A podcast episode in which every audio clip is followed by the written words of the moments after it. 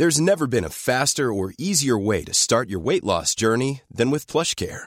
PlushCare accepts most insurance plans and gives you online access to board-certified physicians who can prescribe FDA-approved weight loss medications like Wigovi and Zepbound for those who qualify. Take charge of your health and speak with a board-certified physician about a weight loss plan that's right for you. Get started today at plushcare.com slash weight loss. That's plushcare.com slash weight loss. plushcare.com slash weight loss. CNews, il est bientôt 6h. Merci d'être avec nous. La matinale, c'est parti. À la une. Écoutez, si le Maroc gagne ce soir, les débordements pourraient s'intensifier. C'est ce qu'on peut lire dans une note des renseignements, quelques heures euh, avant le match France-Maroc. Gauthier Lebret est avec nous. À tout de suite, Gauthier. Dispositif de sécurité renforcé ce soir, 10 000 policiers mobilisés sur tout le territoire, dont 5 000 en Ile-de-France. Le détail à suivre. Toujours une trentaine de départements au nord de la Seine en alerte orange, neige et verglas. La N118 au sud-ouest de Paris, très en pente et fermée. On y retrouvera Sophia Dolé. La reconstitution cette nuit de la disparition de Delphine Jubilard dans la maison du couple à Cagnac-les-Mines. Cédric Jubilard y a participé. Jeanne Cancard est sur place. A tout de suite, Jeanne. Et puis on retient notre souffle. La France est dans l'antichambre de la finale de la Coupe du Monde. On est tous derrière les Bleus, bien sûr. Quelle composition pour ce soir. Saïd El Abadi avec nous. A tout de suite, Saïd. 10 000 policiers et gendarmes mobilisés ce soir, dont 5 000 en région parisienne, 2 200 dans euh, Paris. Parmi les 2 200 euh, forces de l'ordre déployées dans la capitale, 25 unités de forces mobiles seront dédiées uniquement à la sécurisation des Champs-Élysées, Augustin. Hein. Effectivement, la compagnie CRS 8 également sera mobilisée. Cette compagnie euh, spécialisée dans les violences urbaines. Certaines portes du périphérique parisien et certaines stations de métro seront fermées. Tous les détails avec Mathilde Ibanez des affrontements entre supporters et forces de l'ordre pour éviter de voir se reproduire les mêmes scènes de violence. Un dispositif important est prévu pour ce soir. Au total, 10 000 policiers et gendarmes seront mobilisés, dont 5 000 en région parisienne. La capitale sera particulièrement surveillée. 2200 policiers et gendarmes déployés et 25 unités de forces mobiles seront dédiées au secteur des Champs-Élysées. L'entourage du ministre de l'Intérieur précise également qu'une partie des portes du périphérique seront fermées dès 18h30, ainsi que plusieurs stations de métro et de RER. E Le week-end dernier, 20 000 personnes s'étaient réunies sur les Champs-Élysées pour fêter la qualification du Maroc puis celle de la France. Et les services de renseignement, sont inquiets avant le match de, ce soir. Ils craignent de multiples débordements. C'est ce que révèle une note euh, publiée que s'est procuré Europe 1. Gauthier Lebret, les tensions pourraient venir des supporters, mais pas seulement.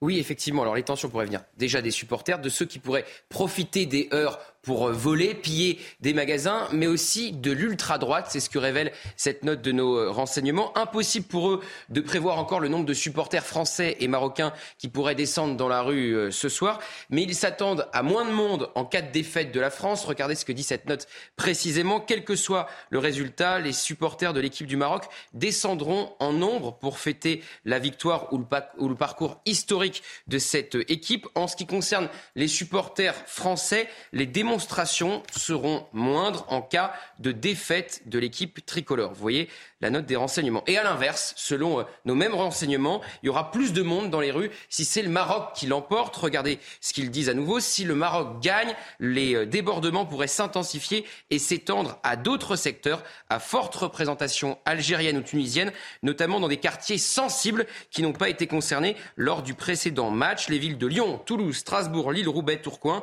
les grandes agglomérations de l'arc méditerranéen ou encore la grande couronne parisienne pourraient être le théâtre de ces débordements. Et puis, je vous le disais, il y a le risque de l'ultra-droite, par exemple à Strasbourg. Selon les informations d'Europe 1, plusieurs dizaines de membres des Strasbourg Offenders, un groupuscule hooligan composé de néo-nazis identitaires et ultranationalistes, auraient prévu de descendre dans la rue. Même crainte pour les renseignements en Corse avec les nationalistes. Gérald Darmanin joue gros ce soir. Il ne faut pas que le ministère de l'Intérieur montre qu'il est dépassé. Gauthier Lebret, merci Gauthier. Soyez là à 7h. On sera avec Cyril Emardinquet, qui est secrétaire national de de la Fédération indépendante de la police. Et à 8h30, la maire du 8e arrondissement, Jeanne Dautzer, sera avec nous sur ce plateau.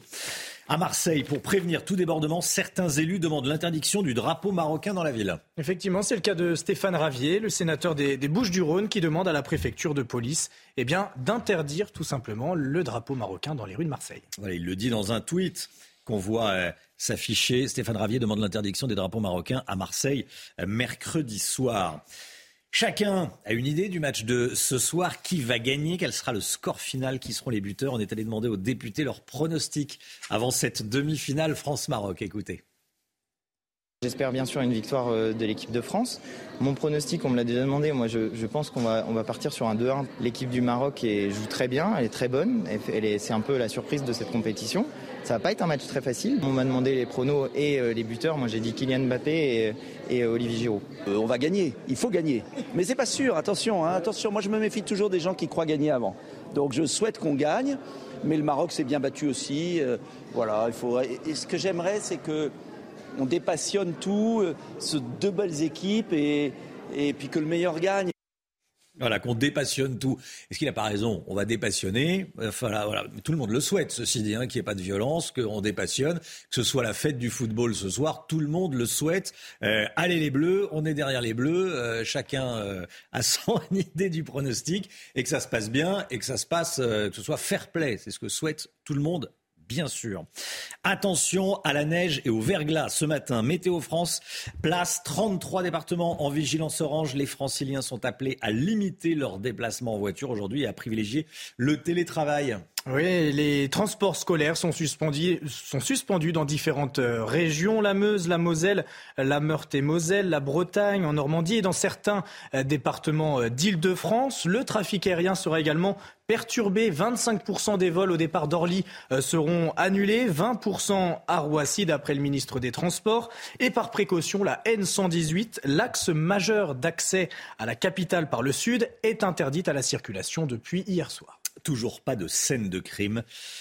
Dans l'affaire Jubilard, il y a eu une reconstitution euh, cette nuit dans la maison où Delphine Jubilard, la maison du couple, hein, où Delphine Jubilard a, disparu il y a bientôt euh, deux ans. Cédric Jubilard, son mari et principal suspect, était présent.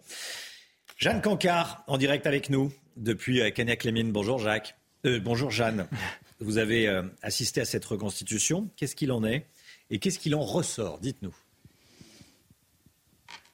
Eh bien, au, gros main, concrètement, rien de probant, rien qui aurait pu faire basculer cette affaire, même si du côté de l'accusation, non du côté des parties civiles, eh bien, cette mise en situation qui a eu lieu ici au domicile du couple des jubilars et aux abords de la maison, eh bien, cette mise en situation a permis de conforter des éléments clé du dossier, notamment le témoignage de deux voisines, deux voisines qui habitent à 130 mètres du couple et qui affirment avoir entendu dans cette nuit du 15 au 16 décembre 2020 eh bien, des cris, des cris de femmes, des cris qui ont été imités hier soir que nous avons entendus. Ils ont été imités pour prouver qu'il était possible d'entendre ces cris même malgré les 130 mètres d'écart. De son côté, l'avocat du petit Louis, le petit garçon du couple âgé alors à l'époque de 6 ans, lui eh bien parle d'un scénario qui est en train de se dessiner autour d'une scène de dispute conjugale alors que dans le même temps, évidemment, les avocats de Cédric Jubilard, eh bien eux ont un ton, ont un ton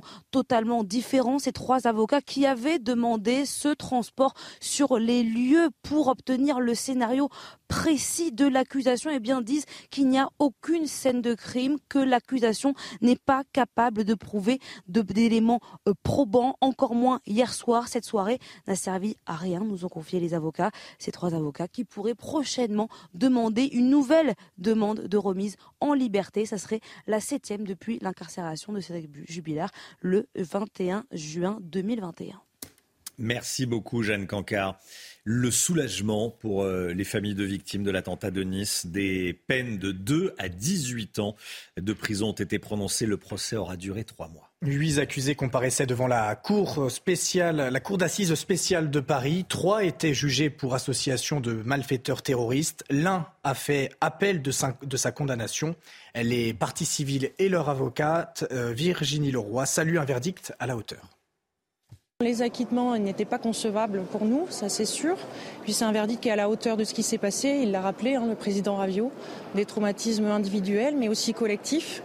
et puis c'est aussi ça, lutter contre le terrorisme, c'est avoir des peines qui sont à la hauteur du malheur et, des pertes qui sont subies. On a quand même une peine qui est significative, qui est juste à mon sens. Donc bon, voilà, c'est la Cour qui a arbitré ce point.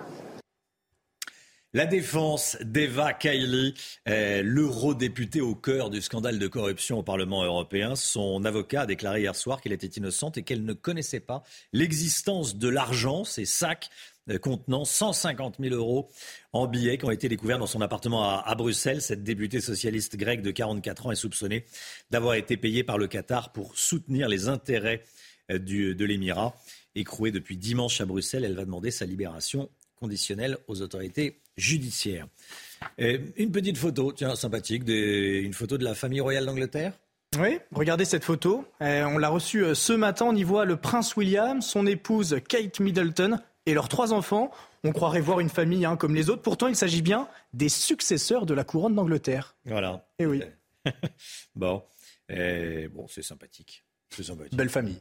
jolie famille, ça, ça fait pas de mal. C'est plutôt sympathique. Allez, l'équipe de France affronte le Maroc ce soir pour une place en finale de la Coupe du Monde. Les dernières informations avec Saïd El Abidi tout de suite. Et hop, France par brise. En cas de bris de glace, du coup, vous êtes à l'heure pour votre programme avec France par brise et son intervention rapide. Saïd El Abadi avec nous. Saïd, les dernières informations provenance du Qatar. Et eh oui, Romain, s'il y avait une interrogation sur deux joueurs, Adrien Rabiot et Dayot Popamecano, qui ont été absents hier de l'entraînement, puisque malade, normalement, Didier Deschamps devra compter, pourra compter sur son équipe au complète, à savoir Yoris dans les buts, Koundé, Varane, Upamecano, Hernandez derrière, Chouameni, Rabiot, Dembélé, Griezmann, Mbappé et surtout Giroud pour affronter l'équipe du Maroc ce soir et forcer leur verrou. Alors, les Bleus sont évidemment favoris de cette demi-finale. De qui faudra-t-il se méfier chez les Marocains?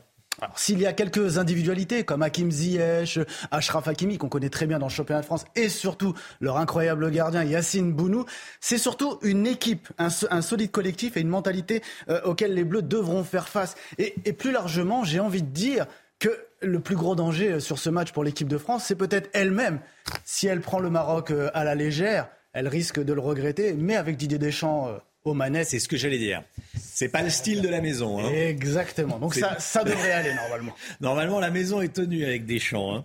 Euh, en cas de victoire, les champions du monde en titre s'offriraient donc une finale de choc face à l'Argentine. Hein. Exactement. Lionel Messi et les Argentins hier se sont imposés 3-0 contre la Croatie dans la première demi-finale de cette Coupe du Monde. La star du PSG a été une nouvelle fois impressionnante sur le terrain, a inscrit notamment son cinquième but dans cette Coupe du Monde sur un penalty. C'est d'ailleurs son quatrième penalty.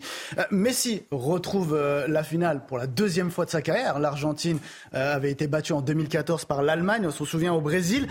Il a l'occasion de remporter enfin le titre qui lui manque. L'équipe d'Argentine a surtout l'occasion de remporter sa troisième Coupe du Monde. Vous allez voir les scènes de liesse et de joie à Buenos Aires cette nuit. Forcément, l'Argentine en finale, c'est quelque chose de grandiose. Regardez tout ce monde. Incroyable. C'est juste magnifique.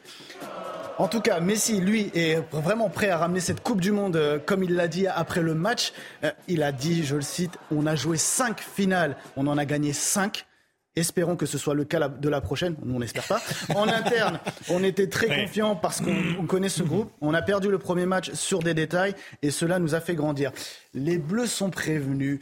Et pour finir cette petite chronique, j'ai une petite image pour vous, euh, Romain, et pour tous ceux sur le plateau. Si jamais, et pour les téléspectateurs. Et pour les téléspectateurs, évidemment, évidemment. Regardez, c'est Didier Deschamps à l'entraînement. Et eh oui, 54 ah, ans, et il fait du bah, gamin 54 ans 54 ans c'est ah gamin une heure 60 minutes une heure donc de gainage par jour pour être en forme une heure eh oui je ne sais pas si vous vous en faites également. Eh. C'est entrecoupé évidemment, entrecoupé. Ah, entrecoupé, ah, oui. Mais, mais voilà. Ah oui, entrecoupé. Mais une heure de gainage. Le métier d'entraîneur doit être tellement stressant, tellement physique. C'est vrai que je pense qu'on a besoin de s'entretenir. Et puis lui, c'est un sportif. Hein, ah oui, euh, il est, effectivement, il est fit, comme on dit. Hein, faut se maintenir. Faut se maintenir. il n'oublie pas de se maintenir. Gauthier, euh, combien vous faites du gainage un peu? Bah, Si euh, j'en fais, vous en faites avec moi, Romain. On peut faire un atelier en direct si vous voulez. Le prochain journal. Ça ira, ça, peut, ça, ridiculiser. Merci Saïd. Et hop, France par brise. Malgré votre bris de glace, du coup, vous étiez à l'heure pour votre programme avec France par brise et son intervention rapide. C'est News, il est 6h13. Merci d'être avec nous. Allez les Bleus, match euh, ce soir, bien sûr. Euh, restez sur CNews. Dans un instant, on ira dans un village du Var qui ne veut pas, alors que la quiétude y règne, le calme y règne, qui ne veut pas être perturbé par l'implantation d'un centre d'accueil pour mineurs isolés. Vous allez voir ce qui s'y passe. À tout de suite. C'est News, il est 6h15. Merci d'être avec nous. Avant d'aller euh, dans le Var, voir ce qui s'y passe, il lui réfifie autour d'un centre d'accueil pour mineurs isolés. Reportage CNews. Tout d'abord le point info avec Augustin Donadieu. Cette euh, information de la nuit, Gérald Darmanin porte plainte en diffamation contre Adrien Quatennens. Le ministre de l'Intérieur reproche aux députés LFI euh, de le tenir pour responsable de sa chute politique et médiatique. Dans une interview donnée à La Voix du Nord, Adrien Quatennens estime être victime d'un coup politique destiné à l'abattre. Plusieurs sources concordantes me disent que cela a été directement orchestré euh, depuis le ministère de l'Intérieur, a-t-il déclaré. Le nombre de morts liés au Covid-19 a atteint un nouveau seuil. En France, plus de 160 000 personnes sont décédées à cause du virus. Ce sont les chiffres publiés hier par Santé publique France, près de trois ans après le début de l'épidémie. Et cette année, près de 40 000 individus sont morts du Covid. Le calme d'un village du Var perturbé par l'implantation d'un centre d'accueil pour mineurs isolés en avril dernier. Incivilité, violence, les habitants appellent les autorités à trouver des solutions. Alors ils réclament entre autres un meilleur encadrement de ces migrants mineurs isolés. Certains disent même avoir peur pour leurs enfants. Alors on est allé sur place. Stéphanie Rouquier a rencontré ces habitants inquiets. Regardez. Depuis dix mois, cet ancien hôtel situé dans une zone commerciale de Trans en Provence est loué par une association qui héberge des mineurs isolés. 22 jeunes vivent ici et depuis leur arrivée, les voisins sont victimes de nombreuses incivilités. La drogue, des jets de, tout, des détritus, ils vident leurs poubelles là, ils jettent leurs excréments chez le voisin. Euh, il y a un voisin qui s'est fait frapper, qui a porté plainte. Il se passe n'importe quoi là. On dirait qu'il n'y a pas de responsable quoi. Alerté par ses riverains inquiets, le maire de la commune a entamé des démarches. Il a publié un arrêté municipal prononçant la fermeture temporaire du centre, ce dernier n'étant pas conforme aux règles de sécurité incendie. Le député de la circonscription salue cette initiative, mais pense désormais à l'avenir c'est pas possible, c'est pas adapté, euh, et se crée ensuite euh, vraiment un choc de société, euh, un choc de coexistence entre des gens qui ne sont pas encadrés, qui viennent créer une bulle de non-droit au milieu d'un quartier de droit. Les mineurs sont placés à présent dans d'autres centres d'hébergement du département, mais d'ici quelques semaines, l'établissement d'accueil devrait réouvrir ses portes. Voilà, colère des, riverains, on en parle ce matin. Ils se vendent comme des petits pains, les maillots de foot français et marocains s'arrachent dans les magasins. Les demandes ont considérablement augmenté. Regardez comment ça se passe à Mérignac, en Gironde, avec Jérôme Rampenou. Dans ce magasin spécialiste du football, de nombreux fans viennent chercher leur maillot pour le match France-Maroc. C'est la Coupe du Monde qui fait qu'on s'équipe et puis c'est la Coupe du Monde qui fait que ça reste une fête et un partage. C'est limite choisir entre papa et maman, donc on va mettre les deux. Mais au dernier moment, c'est difficile. Il y a des ruptures. Le Maroc, euh, il n'y en a plus du tout. Le Maroc, il n'y en a plus du tout. Ben, c'est pas falloir. Beaucoup de demandes. Beaucoup de demandes enfin en fabriquer du coup. c'est une équipe qui, joue très très bien au football. La plupart des joueurs sont dans les grands clubs européens. On s'y attendait pas et d'ailleurs on est en rupture de stock sur tous les produits du Maroc depuis plusieurs jours. Pour les maillots de la France, aucun problème. Les stocks sont bien là avec le best-seller. Les ventes sont même plus basses que pour l'euro. Alors, ce qui se vend le plus, bien évidemment, c'est le maillot d'équipe de France, euh, le classique, le domicile. En plus, ils ont joué qu'en bleu euh, pendant la compétition, donc euh, forcément, les gens voient beaucoup celui-ci. mais on vend un peu moins de maillots que sur les autres grosses compétitions, que ce soit l'Euro ou les dernières Coupes du Monde. Pour le moment, on vend un petit peu moins. Peut-être que après la demi-finale, ça sera, sera différent. Certains hésitent encore à prendre leur maillot. Maintenant, ou attendre l'issue du match? C'est l'approche de la finale et Noël qui approche, oui. Ouais. Et là, on est hésitant quant au fait de savoir si on attend la semaine prochaine pour la troisième étoile. Finalement, ce sera un t-shirt avec flocage Griezmann pour cette famille, quitte à en racheter un si la France décroche une troisième étoile. Qui a son maillot autour de la table? Le Mic. Ah oui, moi j'ai le, le collector, celui de 98 que j'ai gardé. Il n'y a pas encore l'étoile, donc euh, C'est j'espère le qu'il va me porter. Je pense. Saïd, vous avez le- 2018, les, les deux étoiles. Ah déjà c'est un peu plus. Les deux étoiles. C'est un peu... Ah oui, vous avez les deux étoiles. les vous. ouais, c'est pas mal. Alexandra, vous Moi, avez. même mon prénom Vous avez la... derrière. Ah oui, vous avez même avec Je le vais le mettre ce soir. Oh là là là là là là. Ça coûte assez cher un maillot, non? Ça coûte très cher maintenant, Plus de effectivement. 100 on, est, on à ouais, 110, euh, 110 120, 120, 125 euros. Ça monte de plus en plus. J'ai bien fait de garder mon vieux maillot. Qui coûte sûrement plus Eh cher rajoutez danger les étoiles vous-même, le Mick. à la revente. Et voilà. Sinon, vous, faites ça, j'avais de l'argent à vous confier, euh, enfin, si j'avais de l'argent à confier, je vous le confierais. Vous, le- vous le, vous le dépensez pas. placement, c'est un c'est un placement. hein. Vous le, vous le gâchez pas.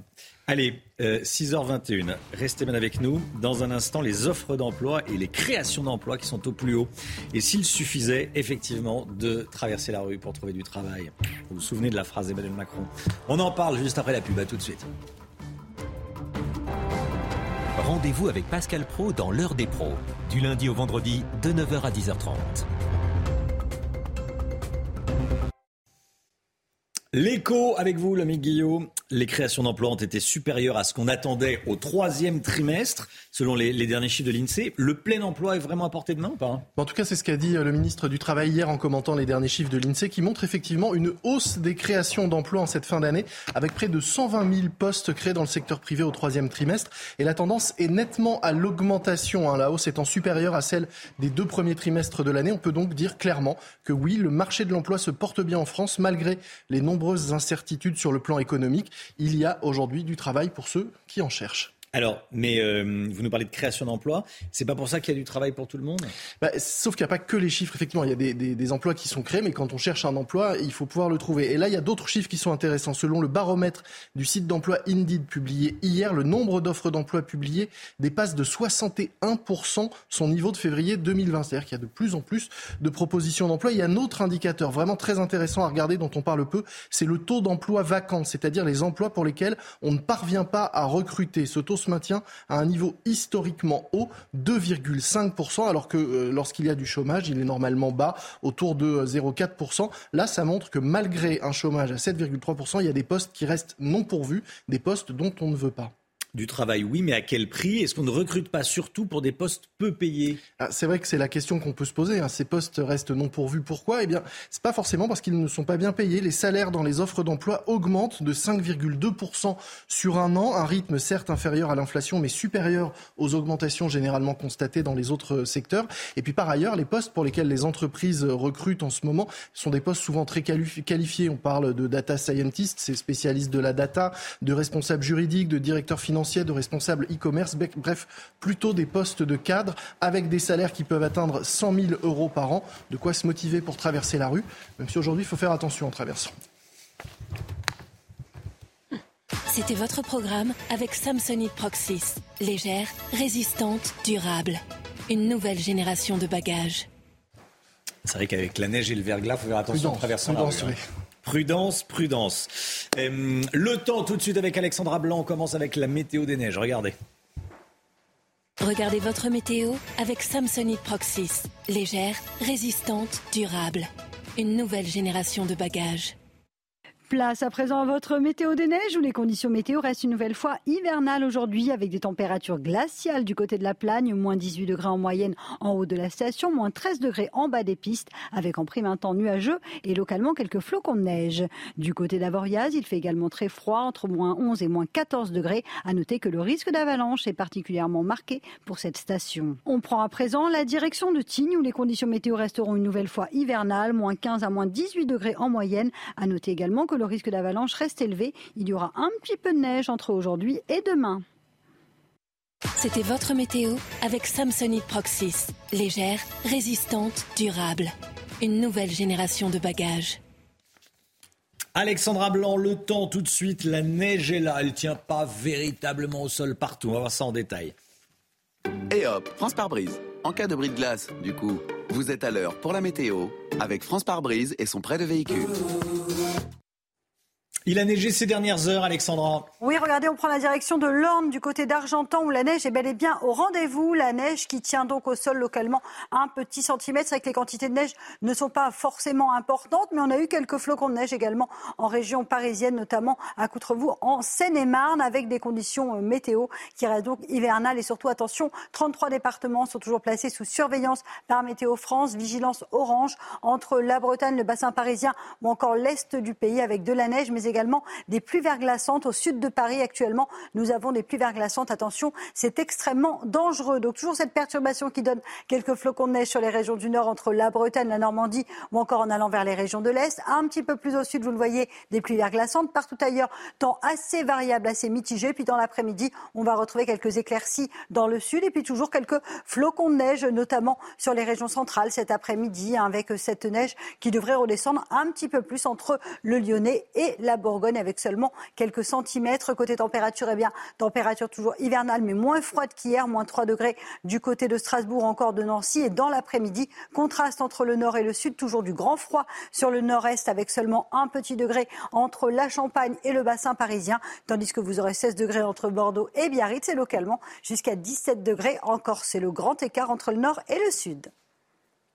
Et hop, France par brise. Malgré votre bris de glace, du coup, vous étiez à l'heure pour la météo avec France par brise et son prêt de véhicule. C'est News, il est bientôt 6h30. Merci d'être avec nous. À la une ce matin, l'inquiétude des commerçants avant France-Maroc. Il devrait y avoir des violences. À chaque match du Maroc, il y a eu des débordements. Reportage CNews. Faut-il fouiller les supporters qui accèdent aux Champs-Élysées? La maire de l'arrondissement, le 8e arrondissement de la capitale, le souhaite. Elle l'a dit euh, sur ce plateau, sur le plateau de la matinale. Elle sera d'ailleurs à nouveau avec nous à 8h30. Réponse d'un spécialiste des questions de sécurité. Gérald Darmanin propose que les mineurs étrangers ne soient plus retenus dans les centres de rétention administrative. Ils y côtoient des adultes avec des casiers judiciaires, des multicondamnés. Qu'est-ce que vous en pensez? On a posé la question à un expert de ces questions. Et puis l'Argentine en route pour la finale. Lionel Messi et sa bande affronteront dimanche à 16h le vainqueur de France-Maroc de ce soir. On espère que ce sera la France, bien sûr. Saïd El Abedi est avec nous. À tout de suite, Saïd. Un match attendu par les supporters mais redouté par certains commerçants à l'image des professionnels qui travaillent sur les Champs-Élysées, Augustin. Ils craignent des débordements comme ceux qu'ils ont connus la semaine dernière. Alors à quelques heures de la rencontre France-Maroc, ils se préparent et se barricadent comme l'a constaté sur place Thibaut Marcheteau. Les stigmates de samedi dernier sont encore visibles. Dans ce café situé sur le haut de l'avenue des Champs-Élysées, le gérant a pris les devants pour protéger sa vitrine et ses employés. On barricade tout. On a une entreprise qui vient et qui nous barricade toutes les baies vitrées. Et on craint énormément, on va fermer plus tôt. On renvoie les équipes beaucoup plus tôt parce qu'il bah, peut y avoir des débordements. Pour le moment, il n'y a pas eu de menaces physiques, mais on ne sait jamais. C'est pas ce qui peut se passer. Donc euh, on craint, ouais, Et puis on a des avertissements de la part de la préfecture ou du comité des Champs-Élysées nous disant justement de faire bien attention et d'être très vigilant. Dans les rues adjacentes à l'avenue, certains restaurants ont fait le choix de baisser le rideau un peu plus tôt que d'habitude. On a décidé de fermer euh, à 20h30. Comme ça, euh, on, est quand même ouvert. On ne va pas fermer toute la soirée non plus, mais euh, dès que les gens vont arriver, il vaut mieux partir pour la sécurité du personnel et des clients et pour euh, le fait que de toute façon, ça devient trop le bordel, donc ça ne sert plus à rien de travailler dans ces conditions. Une situation délicate pour les commerçants, mais également pour tous les artisans qui travaillent à proximité des Champs-Élysées. On partira certainement plus tôt pour éviter embouteillage et puis s'il y a des débordements. Par ailleurs, un important dispositif policier est prévu ce soir pour que les Champs-Élysées restent la plus belle avenue du monde. C'est quand même assez fou pour un match de football, il faille se, barricader, mettre des, barricades euh, sur des, euh, et, des, protections sur les, commerces. Ça devrait être uniquement la fête, uniquement la fête. Euh, 10 000 policiers et gendarmes vont travailler ce soir, dont 5 000 en région parisienne et 2 200 dans, dans la capitale.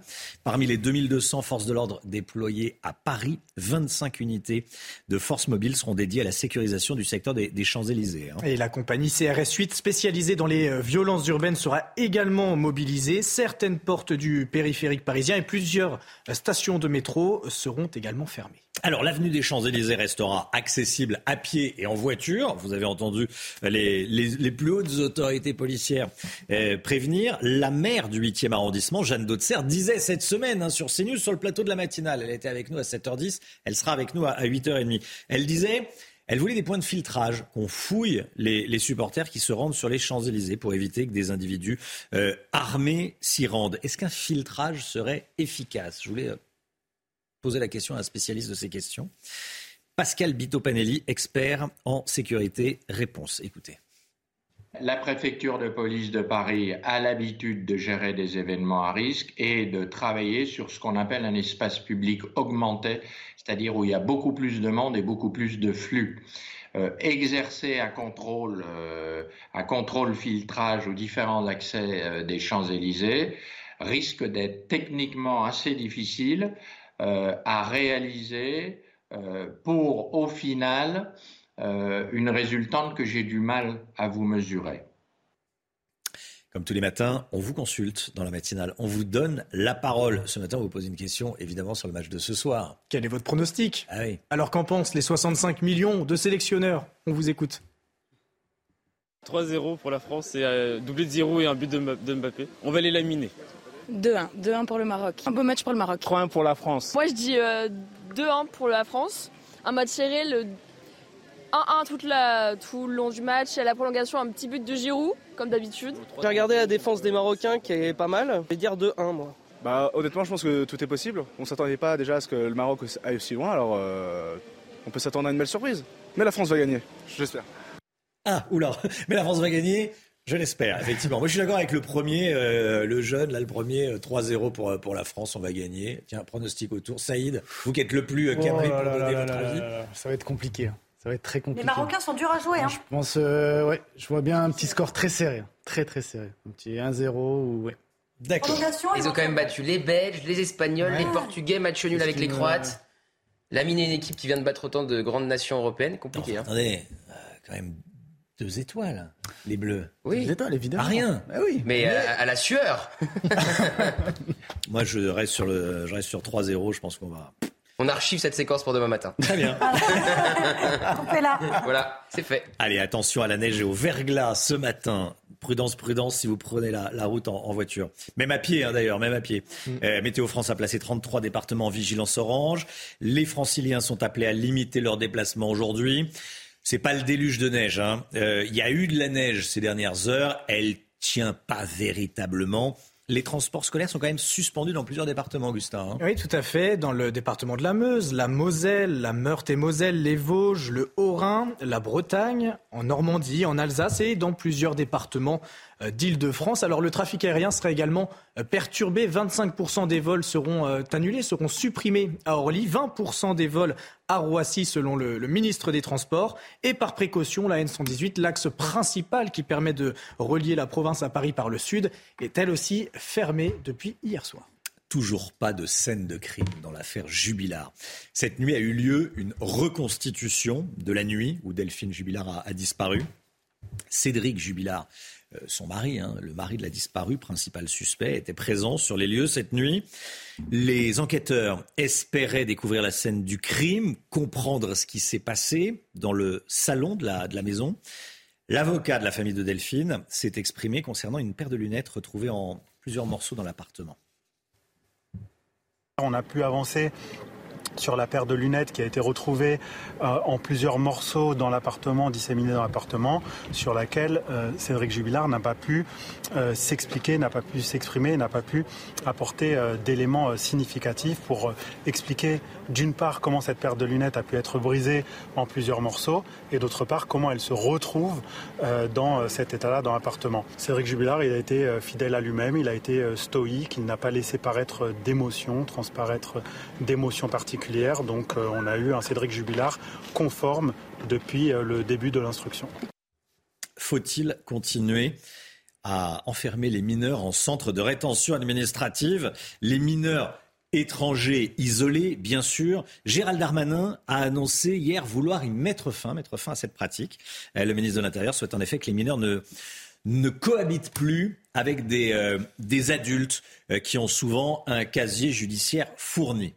Euh, écoutez ce qu'en dit Alexandre Delval. Il est géopolitologue, auteur du livre La mondialisation dangereuse. L'État a délégué une partie de, l'action de l'État à des ONG, des associations qui, sont, qui ont pignon sur rue, qui sont très connues, qui sont les associations très orientées anti-frontières et dépénalisation de la migration illégale. Et souvent, ces associations euh, euh, euh, et, les, éducateurs de ces foyers, qui sont très liés à, cette idéologie immigrationniste, souvent sont complices. Quand ils savent que des mineurs non accompagnés sont des faux mineurs, souvent ils sont complices et les associations exercent des pressions pour que ça ne s'ébruite pas et pour que l'État, dans sa dimension sécuritaire, ne puisse pas euh, euh, invalider, ne puisse pas euh, faire de contrôles trop poussés. Il y, a des, il y a des pressions pour empêcher les contrôles osseux plus d'un milliard d'euros de dons pour l'Ukraine. La conférence internationale de soutien à l'Ukraine a réuni cette somme pour soutenir la population, aider les Ukrainiens à passer l'hiver. 415 millions d'euros seront alloués au secteur de l'énergie, 25 millions à, celui de l'eau, 38 millions iront à l'alimentation, 17 millions à la santé, 22 au transport. Le reste de l'argent euh, n'est pas encore fléché. On ne sait pas comment ça va être utilisé précisément.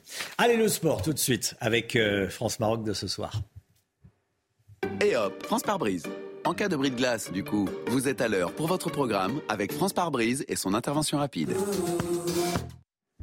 France-Maroc ce soir, ce sera un duel entre amis, entre certains joueurs, Saïd El Abadi, avec des euh, retrouvailles, notamment entre les deux coéquipiers du PSG, Kylian Mbappé et Ashraf Hakimi. Hein. Exactement, Romain. Et attention aux excès de vitesse. Pourquoi les deux coéquipiers du PSG, Ashraf Hakimi et donc Kylian Mbappé, sont de véritables bolides? Regardez ces chiffres. 36 km heure pour Kylian Mbappé, 35,28 km/h pour Ashraf Hakimi. Mmh. Et ça, ça ce On sont des chiffres. vite à Paris. Hein. Oui, exactement. ce sont des chiffres de septembre 2022. Ils ont peut-être pris encore un peu plus de vitesse. Ils vont plus vite qu'en voiture. Hein. Elle était facile, mais. Euh... Ça promet. Et un ouais, duel déjà. Pas la faire. Et sachez que c'est un duel qui avait été annoncé par Kylian Mbappé en janvier. Regardez cette séquence. Ah oui. Regardez cette petite séquence de janvier dernier où on voit Kylian Mbappé avec Ashraf Hakimi au Qatar. C'était lors d'un stage du PSG. Nous, sommes, ici, au stade Éducation City. 40 000 spectateurs peuvent venir ici. France-Tunisie. J'espère que nous allons gagner et après nous jouerons contre le Maroc. Il faudra que je détruise mon ami. Je vais le fracasser. C'est drôle. Ça me brise un peu le cœur, mais vous savez, le football, c'est le football. C'est ce que c'est. Je dois le détruire. Alors qui, bri qui, ouais. qui, brisera qui ce soir On verra. Ouais, on sait pas. En tout cas, il y a une bonne ambiance entre les deux. Euh, c'est ça qu'on qu qu retient. Voilà le, fair play euh, entre les entre les euh, grands grands sportifs, entre les champions. Euh, ce ne seront pas les, les seuls retrouvailles en tout cas. Hein. Exactement, Romain. Romain, c'est un véritable match entre amis. Vous l'avez dit. Jules Koundé, le défenseur de l'équipe de, de, de France, a joué à Séville avec le gardien Yacine Bounou et Youssef Nessiri. On a euh, les joueurs du Bayern Munich, Dayot Upamecano, Kingsley Coman et Benjamin Pavard côté français qui ont joué, qui jouent pardon avec Noussaïr Mazraoui et surtout, regardez cette image. Vous allez voir, vous a, je vais vous demander est-ce que vous reconnaissez l'un des deux joueurs? Mmh. avec le maillot rose, là... le chasuble rouge non. Giroud. Non, eh oui, c'est Giroud. Mais c'est marqué Giroud. à gauche. Ah ben voilà, bien joué. Ah ben je vous jure que je l'avais pas vu. Je vous jure que je l'avais pas vu. Giroud sans la barbe avec des cheveux longs, c'était en 2008. Il a joué avec le sélectionneur actuel du Maroc, Walid Regragui. Hey. Eh oui. Incroyable. Incroyable. Vous savez à qui il me fait penser de loin comme ça à, à Max Gazzini. Ah oui, c'est vrai. vrai. Avec les, les cheveux. Bon, c'est autre. euh, voilà. Euh, ce sera aussi un, un, match particulier pour un joueur de l'équipe de France. Hein, Exactement. Quand on dit match entre amis, il y a aussi ceux qui ont des origines marocaines. C'est le cas d'un joueur en équipe de France, Matteo Gendouzi. Alors il est, il est, sur le banc, il ne joue pas beaucoup. Il est euh, de, et son père est de, est d'origine marocaine. Il est né à Berkane. Et voilà, donc euh, ce sera particulier pour lui. En face, euh, du côté marocain, on a deux joueurs qui sont nés en France, Romain Saïs et Sofiane Bouffal. Et enfin, pour finir, j'ai une petite anecdote. Je sais que vous aimez bien briller les soirs de match devant vos amis, devant Bah vos oui, proches, bah etc. Vous aussi chez vous. Vous savez que Hugo Lloris possède le record de sélection. Ce soir, il en sera à 144. Euh, Olivier Giroud est le meilleur buteur de l'équipe de France, 53 buts. Mais est-ce que vous savez qui est le, le joueur qui possède le record de longévité en équipe de France Euh, non. Eh bien, c'est Larbi Ben Barek. Eh oui, ça ne vous dit rien parce que c'était entre 1938 et l'image. 1954. D'où l'image. C'est lui au centre de l'image. Il a joué entre 1938 et 1954. L'ancien commentateur euh, spécialisé Thierry Roland en était grand fan. Et sachez surtout que Pelé, le grand joueur Pelé, avait dit que si je suis le roi du football, Larbi Ben Barek en est le dieu. On apprend toujours plein de choses avec vous. Merci Saïd. Et hop, France par brise. Malgré votre bris de glace, du coup, vous étiez à l'heure pour votre programme avec France par brise et son intervention rapide. Allez, vive les Bleus, France-Maroc ce soir. Soirée spéciale, bien sûr, sur, euh, sur CNews. On ira euh, dans un instant à Saint-Nazaire. Certaines mairies diffusent le match, certaines mairies ne veulent pas diffuser le match. On fait un point dans un instant. Restez bien avec nous sur CNews. À tout de suite. C'est News, il est 7h moins le quart. Bon réveil à tous. Merci d'être avec nous. Attention, prudence si vous prenez la route pour aller travailler. Bon courage, prudence, je vous le dis, parce que euh, ça peut glisser et il peut y avoir de la neige ici ou là. Pas énormément de neige, hein. c'est pas le, le déluge de neige, mais euh, ici ou là, il peut y en avoir. Prudence, prudence. Allez, le point info tout d'abord avec Augustin Donadieu. Aujourd'hui débute une nouvelle journée de consultation sur la réforme des retraites. Elisabeth Borne va recevoir les différents groupes politiques. La présentation de la réforme a été reportée au 10 janvier alors qu'elle était prévue pour demain. La Première ministre a déclaré que le gouvernement restait ouvert aux propositions des organisations politiques et syndicales. Le soulagement pour les familles de victimes de l'attentat de Nice. Des peines de 2 à 18 ans ont été prononcées à l'issue euh, du procès qui aura duré 3 mois. 8 accusés comparaissaient devant la cour d'assises spéciale de Paris. 3 étaient jugés pour association de malfaiteurs terroristes et l'un d'eux a fait appel de sa condamnation. Les premiers mots de l'avocat de l'eurodéputé Eva Kaili après le scandale de corruption. Il a déclaré hier soir qu'elle était innocente il ne connaissait pas l'existence de l'argent. Des sacs contenant 150 000 euros en billets ont été découverts euh, dans son appartement à Bruxelles. La grecque de 44 ans est soupçonnée d'avoir été payée par le Qatar pour soutenir ses intérêts. Écrouée depuis dimanche à Bruxelles, elle va demander sa liberté conditionnelle aux autorités judiciaires. On a le droit de changer d'avis. Euh, vous savez, certaines mairies avaient décidé, avant le début de la Coupe du Monde, de ne pas diffuser les matchs parce que euh, ces mairies estiment que les droits de l'homme sont bafoués au Qatar. Elles ne voulaient pas diffuser les matchs. Bon. Vu le parcours de l'équipe de France, certaines mairies ont décidé de changer d'avis. C'est le cas de Saint-Nazaire, en Loire-Atlantique, Augustin. Oui, le maire a décidé de permettre à ses administrés, tout simplement, de voir le match dans une, dans une salle qui leur sera mise à disposition. Regardez ce reportage de Michael Chailloux. La retransmission de la demi-finale est prévue dans cette salle qui appartient à la ville de Saint-Nazaire. Elle peut accueillir jusqu'à 2000 personnes devant un grand écran de 4 mètres sur 3. L'information est diffusée partout. Le choix du maire ne choque pas vraiment les Nazériens. On passe à autre chose. Hein. Aujourd'hui, ce soir, c'est une demi-finale qui va être, ça va être la fête. Je vois pas pourquoi une Coupe du Monde se trouve au Qatar, ça c'est sûr. Mais c'était il y a, il y a 7, 5, 6 ans, il fallait réagir. La décision de diffuser sur grand écran a été prise il y a plus de trois mois par l'équipe municipale de Saint-Nazaire. Une des seules villes de gauche en France à le faire. Le maire dénonce une hypocrisie. C'est certainement pas euh, un soutien aux politiques euh, menées euh, au sein du Qatar. Sur un moment populaire aussi important que la Coupe du Monde, ben moi je préfère rassembler, fédérer que diviser. La décision du maire de Saint-Nazaire, ville portuaire à gauche depuis toujours, suscite la compréhension de certaines organisations de la ville. Sa position du nini, hein, d'une certaine manière, c'est une position que nous n'acceptons pas aujourd'hui avec les grands challenges qu'il y a à travers le monde sur les droits humains, sur les droits de l'homme. On ne peut pas transiger sur des droits fondamentaux. En cas de victoire de l'équipe de France, l'opération sera renouvelée pour la finale de dimanche prochain. Merci beaucoup. Voilà, ces maires qui finalement vont diffuser le, euh, le match. Alors, le monde arabe est derrière le Maroc. Ça, c'est une, une certitude. Le monde arabe derrière le Maroc, on voit ça avec Solène Boulan. Deux maillots pour une seule place en finale. Entre la France et le Maroc, le cœur des habitants de Dakar penche vers l'équipe d'Ashraf Hakimi, félicité par le président Macky Sall après leur exploit face au Portugal. Je pense que c'est un bon exemple pour euh, euh, d'autres pays africains de rêver grand. On continue de rêver là, tout en le souhaitant bonne chance. Dans cette échoppe située au Caire, les drapeaux des lions de l'Atlas s'arrachent comme des petits pains, à tel point qu'ils commencent à manquer. Il y a une forte demande pour acheter des drapeaux marocains, car c'est le premier pays arabe à atteindre les demi-finales. La demande est si forte qu'ils sont en rupture de stock. Je n'ai presque plus de drapeaux marocains maintenant. Nous leur souhaitons bonne chance. Félicitations à eux. Ici, dans les rues de Benghazi, des panneaux d'affichage encouragent les joueurs marocains, à l'image des clients de ce café. Nous espérons qu'ils battront la France et remporteront la Coupe. C'est une équipe arabe et africaine. Tous les Arabes et les musulmans prient et nous espérons que nos prières seront exaucées et que le Maroc gagnera. Tous n'espèrent qu'une chose, brandir le drapeau de la victoire ce soir, remporter le trophée dimanche et ajouter enfin une première étoile au maillot. Allez, voilà le monde arabe qui fait bloc derrière le, le Maroc. 6h51, restez bien avec nous dans un instant la politique et Gérald Darmanin qui porte plainte contre Adrien Quatennens pour diffamation. On l'a appris il y a quelques, quelques heures. Affaire Quatennens, la NUPES se déchire. À tout de suite.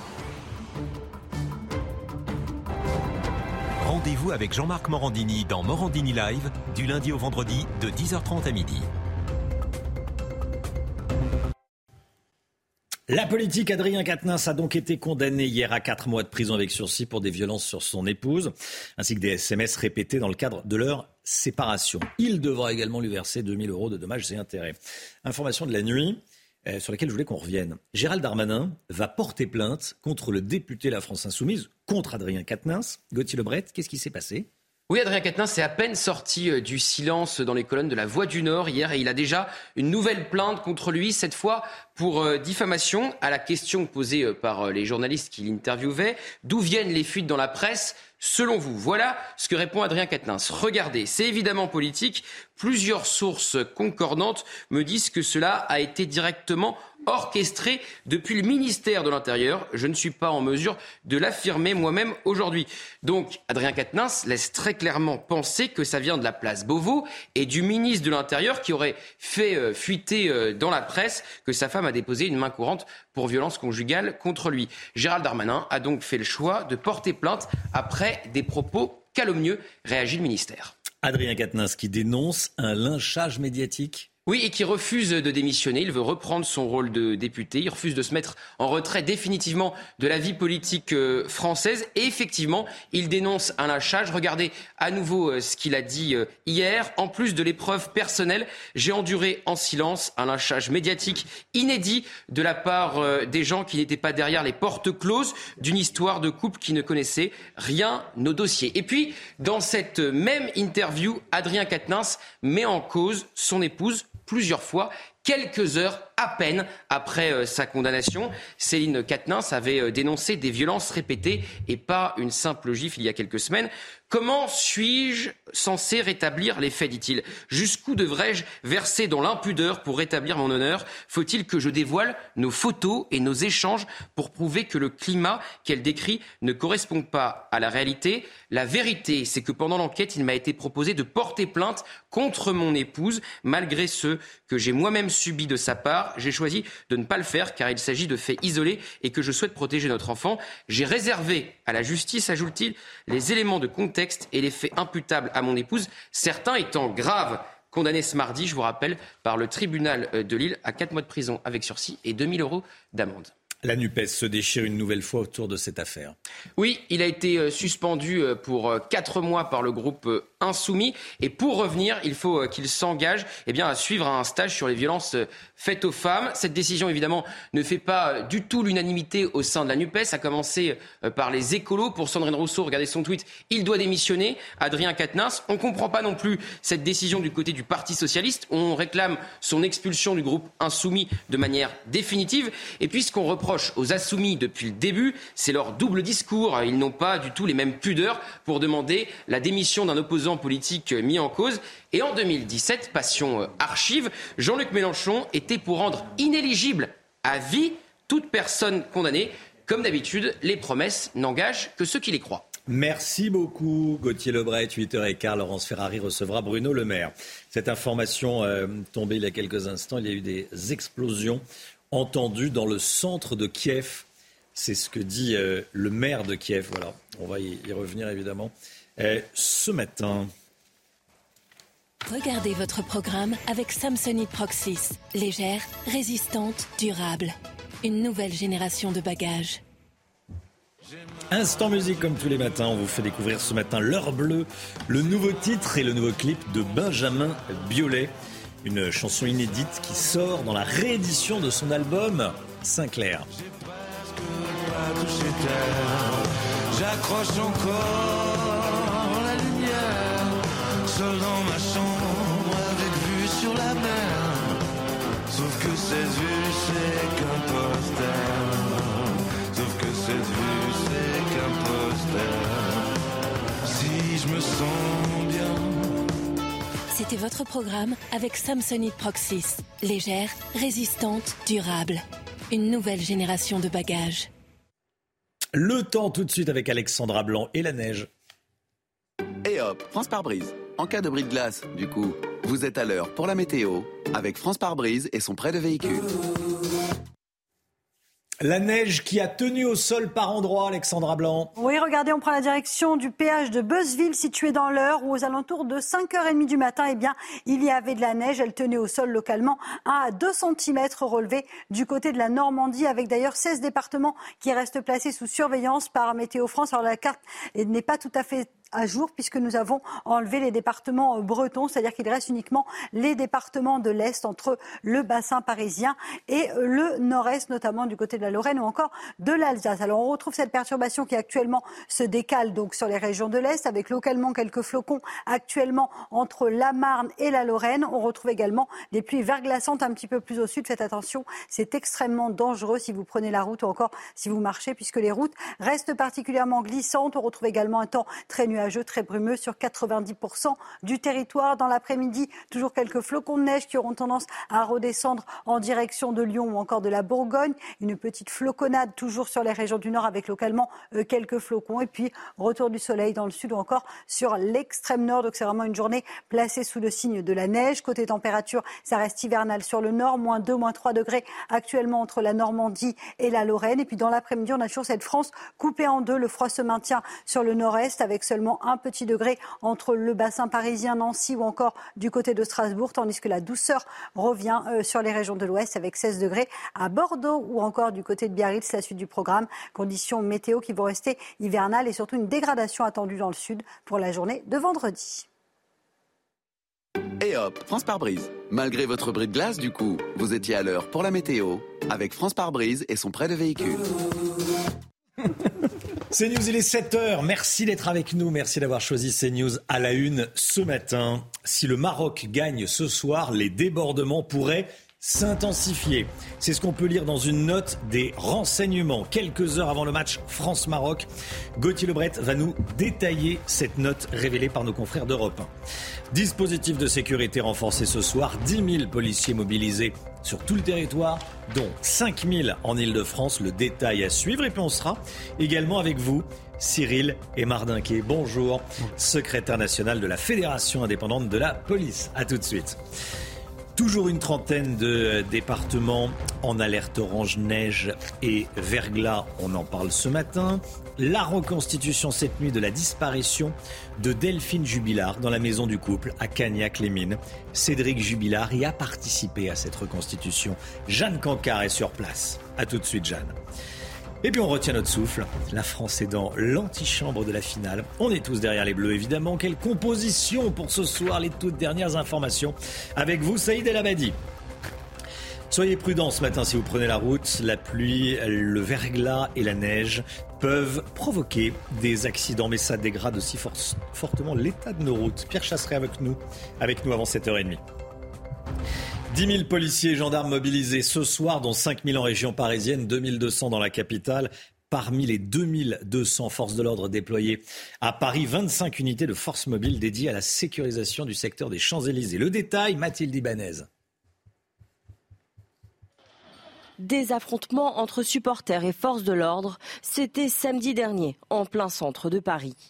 Pour éviter de voir se reproduire ces mêmes scènes de violence, un dispositif important est prévu pour ce soir. Au total, 10 000 policiers et gendarmes seront mobilisés, dont 5 000 en région parisienne.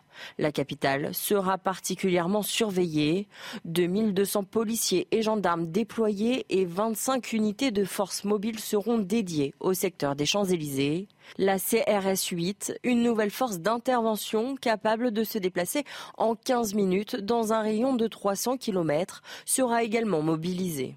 L'entourage du ministre de l'Intérieur précise également qu'une grande partie des portes du périphérique seront fermées dès 18h30, ainsi que plusieurs stations de métro et de RER. E Samedi dernier, 20 000 personnes s'étaient réunies sur les Champs-Élysées pour fêter la qualification du Maroc puis celle de la France.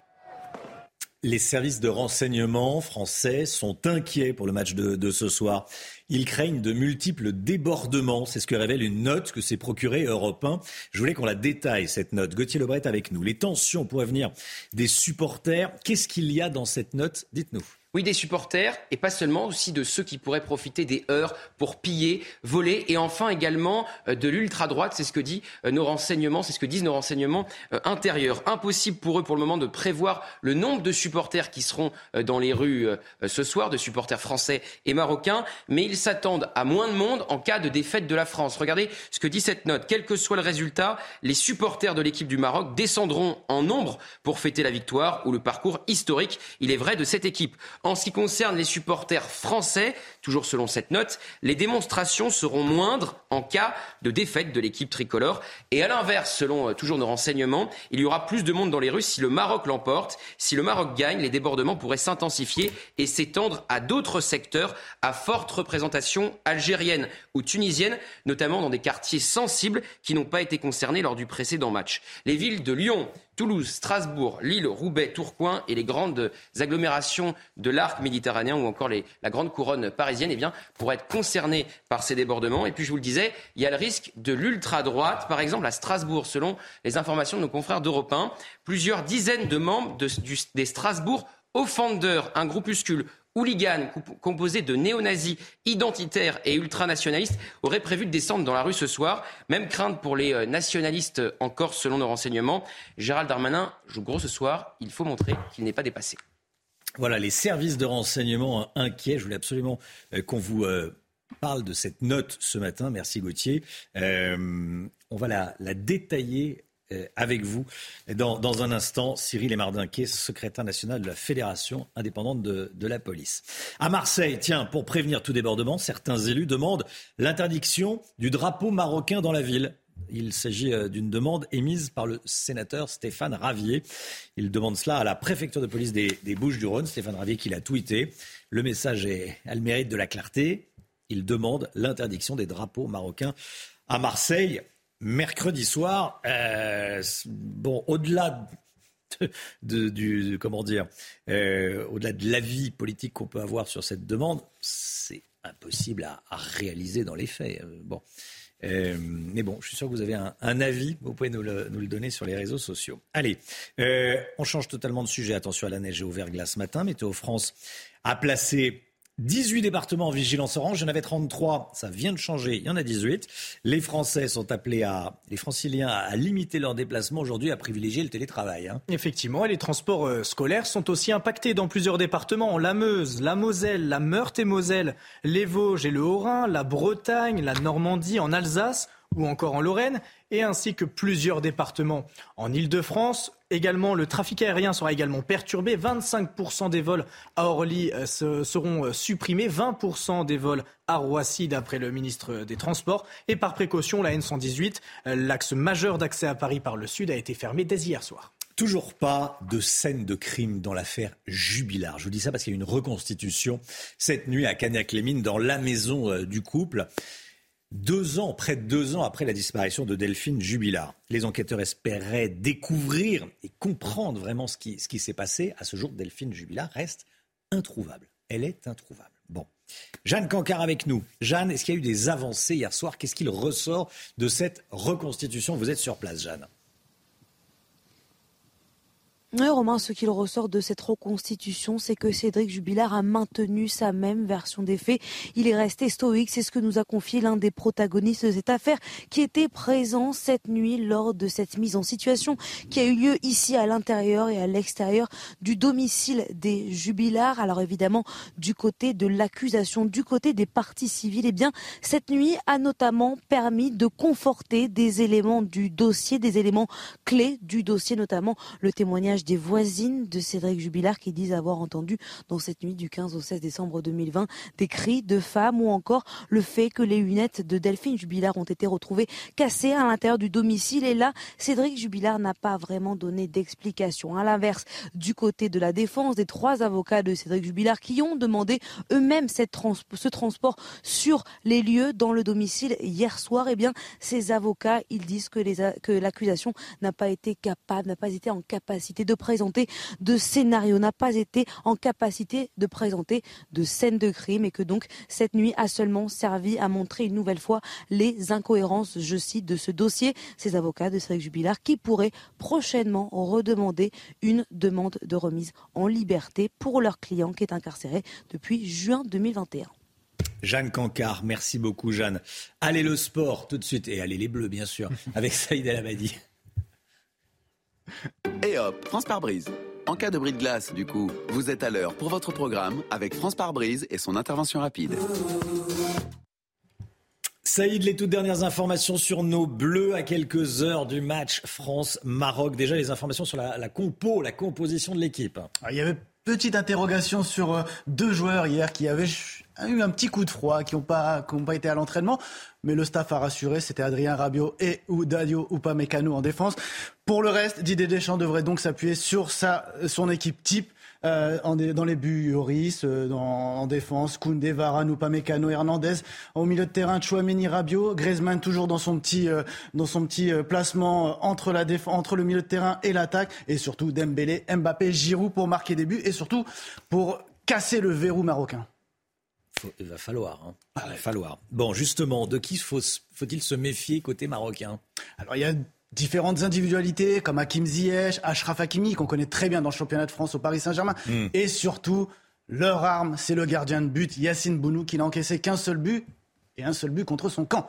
Donc euh, voilà, ce sera, ce sera compliqué, mais surtout, j'ai envie de dire que l'équipe du Maroc, c'est un collectif et c'est une grosse mentalité que les, que les, les Français vont, vont devoir déjouer. Et j'ai même envie d'aller plus loin le plus gros adversaire de l'équipe de France, c'est peut-être l'équipe de France elle-même. Si elle prend de haut cet adversaire, elle risque de le regretter. Mais avec Didier Deschamps, normalement, je les vois pas, je les vois pas prendre de haut, y aller euh, en claquette. Hein. Surtout avec Didier Deschamps, ça, ça passera pas. Surtout avec Didier Deschamps, oui. C'est l'effet suisse. Hein.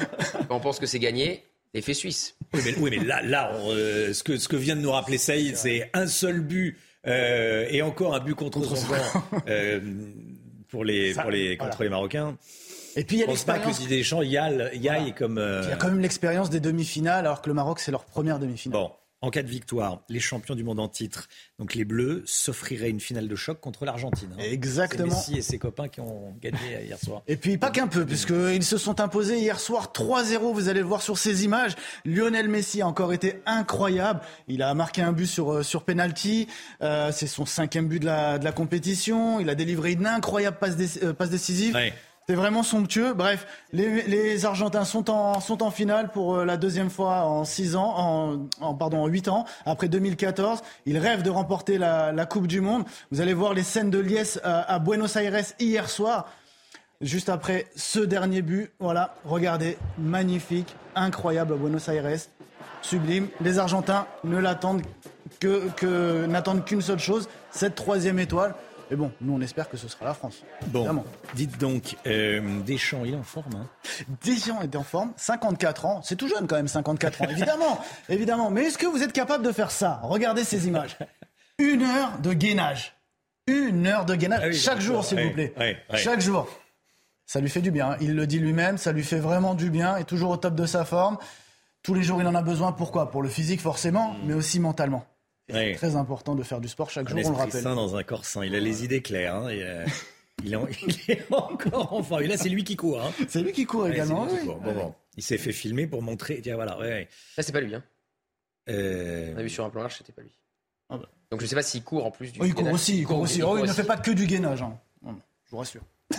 Il est en forme. Merci Saïd. Et hop, France par brise. Malgré votre bris de glace, du coup, vous étiez à l'heure pour votre programme avec France par brise et son intervention rapide. C'est News, restez bien avec nous, on craint des débordements. Malheureusement, euh, j'allais dire, c'est un match de foot et on se barricade. Les Champs-Élysées vont se barricader ce soir. On va mettre des, euh, des plaques de bois pour éviter les vols, les agressions. Pas normal. Bon, et c'est comme ça. Est-ce qu'il faut craindre des débordements? Oui, les services de renseignement en craignent et on est avec un policier dans un instant qui est Cyril Emardinquet de la Fédération indépendante de la police. Merci d'être avec nous, à tout de suite. C'est News, il est 7h15. Merci d'être avec nous. On est avec Cyril Emardinquet. Bonjour. Bonjour. Secrétaire national de la Fédération indépendante de la police. Je voulais qu'on revienne sur le dispositif de, de cette nuit, de la nuit prochaine, eh, pour euh, sécuriser les Champs-Élysées, la capitale, l'Île-de-France et tout le pays. Dans de nombreux quartiers, il va y avoir des policiers ce soir pour sécuriser. C'est un match de foot, hein. c'est un simple match de foot. Ça devrait être la fête, tout simplement, avec euh, une équipe un peu déçue et une équipe euh, euh, joyeuse. Et c'est pas la guerre, mais pas loin. 10 000 policiers déployés, 5 000 en Ile-de-France, 2 200 euh, dans la, dans la capitale. Est-ce que c'est suffisant déjà? Quel est votre avis en tant que spécialiste des questions de sécurité sur ce dispositif? 10 000 policiers pour toute la France. En soi, le dispositif, il est suffisant. Euh, au dire de mes collègues qui ont été engagés sur euh, les derniers maintiens de l'ordre par rapport euh, au match, Hmm. on est sur une intensité d'engagement qui est au-dessous de celle qu'on a pu connaître, notamment euh, avec des épisodes comme les Gilets jaunes ou autres. Néanmoins, comme vous le rappelez, ça reste une manifestation sportive. Ce n'est pas euh, un moment où, théoriquement, on devrait avoir ce type de scène de, de pillage après, euh, après un match. Le... Vous devriez avoir géré- à gérer des, des débordements, mais de joie. Tout à fait, des débordements festifs normalement. Ouais, Euh, sachant que en début de soirée, euh, l'ambiance était bon enfant. C'est vers 23 heures euh, la dernière fois que ça a vraiment dégénéré et que euh, les, les, les pillages, a voyous violences, agressions sont arrivés. On est sur un véritable phénomène de, de voyoucratie. On n'est pas sur du hooliganisme. Il faut vraiment le, le- le préciser. Et euh, il faut préciser également que les individus interpellés, comme ça l'a été dit par, par notre ministre de, de tutelle, ils sont français et euh, ils ne sont pas forcément spécialement que d'origine marocaine.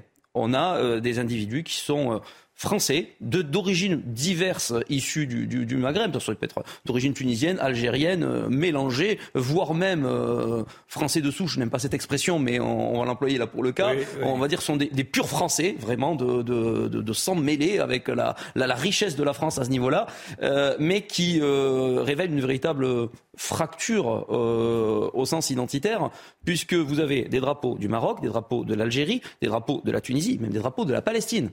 Donc euh, ça, ça aussi, On se c'est demande un ce que ça phénomène- affiche là. On comprend pas. Euh, c'est- C'est quand Et même peu de euh, drapeaux français. assez- très peu de drapeaux français par rapport à la surreprésentation que l'on a là Ça, c'est ce que sur, vous avez euh, constaté. sur ces joueurs. Ça, c'est les constats qui émanent vraiment du terrain. En ce qui concerne les effectifs, on a eu euh, quatre compagnies d'intervention donc au sein des Braves qui ont été qui ont été employées. Je précise que pour tenir ces effectifs, on est obligé de rappeler une compagnie d'intervention sur ses repos et qu'en termes de temps d'engagement, mes collègues euh, sur la, la dernière ont été engagés à 15 heures, ont quitté le service à 6 heures du matin. On se retrouve donc avec 15 heures de vacation. Et j'allais dire, c'est pas de tout repos. Derrière, en plus, euh, une, une, une période de, de travail complète. Bon, là, c'est un là, c'est le syndicaliste qui parle, mais effectivement, c'est c'est à Il, prendre en il- compte. il faut quand même le, le- le- le- Oui, donner. Oui. Euh, pour en revenir euh, sur les, les- les événements en eux-mêmes, euh, la DRPP, euh, donc la direction du, du renseignement de la ville de Paris, euh, est à pied d'œuvre. Les services de renseignement territoriaux également. J'en parlais pas plus tard que hier soir euh, avec mon, un de mes collègues du SRT. Euh, SRP, euh, du, S- du service de renseignement territorial, Oui. euh, qui euh, SRT, effectivement euh, s'inquiète particulièrement de ces phénomènes un petit peu nouveaux et surtout Hmm. de ce qu'il peut y avoir derrière comme aspect euh, revendicatif. Parce que là, on est sur un, un phénomène de voyoucratie, sur un fond plus ou moins identitaire, euh, et euh, avec une population qui légitimement euh, peut se réjouir du, du, du, match, faire la fête et avoir envie d'être là. Donc il faut arriver à faire cohabiter tout ça, prévenir des violences et des débordements qui vont être entraînés par les uns, tout en permettant aux autres de faire la fête. Par rapport à ça, on a des effectifs de police qui sont euh, vraiment tous mobilisés. C'est compliqué à repérer un individu euh, violent qui vient pour voler, pour casser, pour agresser? Alors oui et non, parce qu'en fait, euh, au début, vous avez euh, des, des, premiers mortiers d'artifice qui sont tirés de façon entre guillemets normale ou des fumigènes parce que c'est la fête. Puis ensuite, euh, petit à petit, potentiellement, ce n'est plus le même type de public qui, qui arrive. Et là, à ce moment-là, là, il y a le flair du policier qui voit, euh, qui fait la différence entre la famille ou les, les gens sympas. Tout à fait. Ça n'est, ça n'est plus le, la différence entre une famille qui vient avec ses enfants sur les Champs-Élysées pour fêter la victoire et entre des individus qui vont arriver capuchés. Euh, avoir dire famille, euh, oui, à 23 h normalement, euh, famille, les, les enfants. En, en, théorie, on, on, va dire. Les que, familles sont rentrées. Hein, oui, oui. C'est, c'est un peu plus limité à cet horaire-là, effectivement. Oui. Ouais. Merci beaucoup Cyril Emardonquier. Merci d'être venu ce matin sur le plateau de la matinale, secrétaire national de la Fédération indépendante de la police. Allez, l'écho, tout de suite, l'économie, les Français payent 4 300 euros de taxes de plus que leurs voisins européens. On en parle avec le mec Guillaume. Regardez votre programme avec Samsonite Proxys. Légère, résistante, durable. Une nouvelle génération de bagages. L'écho avec vous, Eric. Euh, avec vous, Lomic. Ça se termine de la même manière, mais Lomic, euh, 4 300 euros de plus que nos voisins, c'est ce que nous coûtent chaque année les taxes et les normes, nos voisins européens. D'où sort ce chiffre? Oui, c'est vrai, Romain. On dit souvent hein, qu'on paye beaucoup de, taxes, d'impôts, qu'on croule sous les taxes, mais le dire, c'est une chose, euh, le montrer, c'en est une autre. Et c'est justement ce qu'a voulu faire l'Institut économique Molinari dans une étude dévoilée par le Figaro. C'est de là que sort ce chiffre, une étude qui démontre noir sur blanc que la pression fiscale et l'excès de normes coûtent chaque année 4 300 euros de plus par ménage français que la moyenne européenne. En clair, la TVA, les taxes sur le carburant, les impôts de production, le coût de logement, le coût de la retraite également. Tout ça, eh bien, ça plombe le pouvoir d'achat des ménages de 4 300 euros par rapport à euh, nos voisins. Comment on obtient une telle somme? D'abord en prenant les taxes sur la consommation des ménages, notamment la TVA. Elles sont plus élevées en France que dans les autres pays de l'Union européenne. Elles représentent 12,3% du PIB en France contre 11,3% en moyenne en Europe. Par ménage, ça représente, à calculer l'Institut, 7 400 euros par an. C'est 600 euros de plus que dans les autres pays européens. On continue avec les impôts de production cette fois-ci. Ils sont payés par les entreprises, mais l'Institut Molinari a calculé que ces impôts supplémentaires en France obligent les entreprises à baisser, réduire les salaires pour ne pas faire exploser leurs frais. Du coup, eh bien, c'est un manque à gagner de 900 euros par an pour les ménages français. Bon, euh, Lomic, les taxes sur la consommation, 600 euros de plus. Les impôts de production, 900 euros de plus. Ça fait 1500 euros. Vous nous parliez de 4300 euros de eh plus. Ben, Il manque continue, 2008. On continue hein l'addition et, Allez, et les continue. calculs. Allez, il y a le logement ensuite à calculer l'Institut. Là, c'est la faute des normes. Oui, selon euh, cet Institut, il y a trop de normes qui, qui obligent à, à, ne pas suffisamment construire, qui empêchent de construire.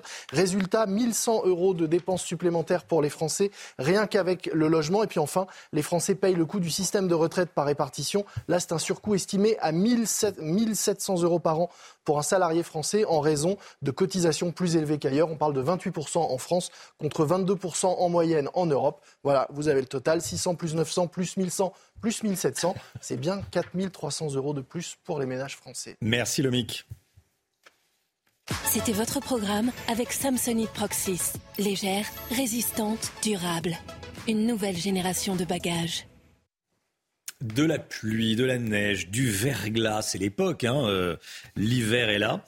Ça provoque des accidents, on fait attention, évidemment. Ça dégrade également l'état de nos routes. On en parle dans un instant. Restez bien sur CNews, bien sûr. À tout de suite. CNews, il est 7h27 de la neige, du verglas de la pluie, de la neige qui ne tient pas véritablement euh, au sol, même s'il faut faire attention ici ou là. On va voir ça dans un instant avec Alexandra Blanc. Tout d'abord, c'est la, la, météo en, montagne. Regardez votre météo avec Samsonite Proxys. Légère, résistante, durable. Une nouvelle génération de bagages. Place à présent à votre météo des neiges où les conditions météo restent une nouvelle fois hivernales aujourd'hui avec des températures glaciales du côté de la Plagne, moins 18 degrés en moyenne en haut de la station, moins 13 degrés en bas des pistes avec en prime un temps nuageux et localement quelques flocons de neige.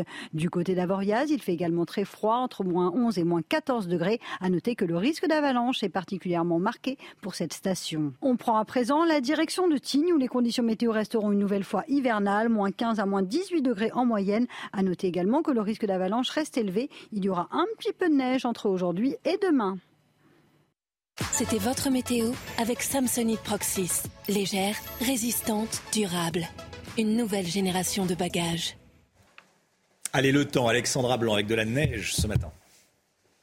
Et hop, France par brise. En cas de bris de glace, du coup, vous êtes à l'heure pour la météo avec France par brise et son prêt de véhicule.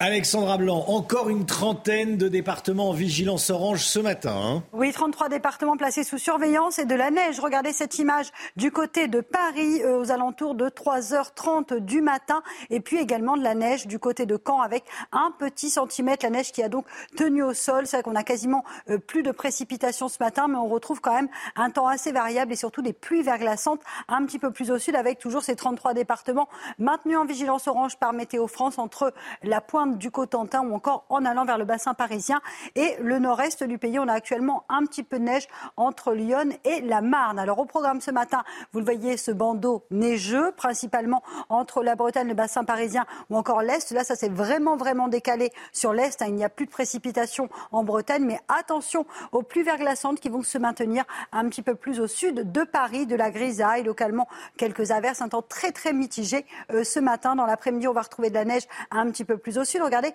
quelques flocons, rien de bien méchant. On n'attend pas 10 ou 15 cm, mais on pourrait avoir en moyenne entre 1 et 3 cm. Et cette neige va tenir au sol par endroits, plein soleil en allant vers le sud ou encore un temps un peu plus lumineux euh, sur le nord. Donc vraiment une journée placée sous le signe de la neige. Aujourd'hui, des températures hivernales, mais il fait quand même moins froid qu'hier, moins 3 degrés à Strasbourg, encore à Nancy, 2 petits degrés à Clermont-Ferrand ou encore 7 à Marseille. Puis dans l'après-midi, France coupée en deux, froid au nord, un petit degré seulement entre Paris et Lille tandis que vous aurez 16 degrés en allant vers le Pays Basque.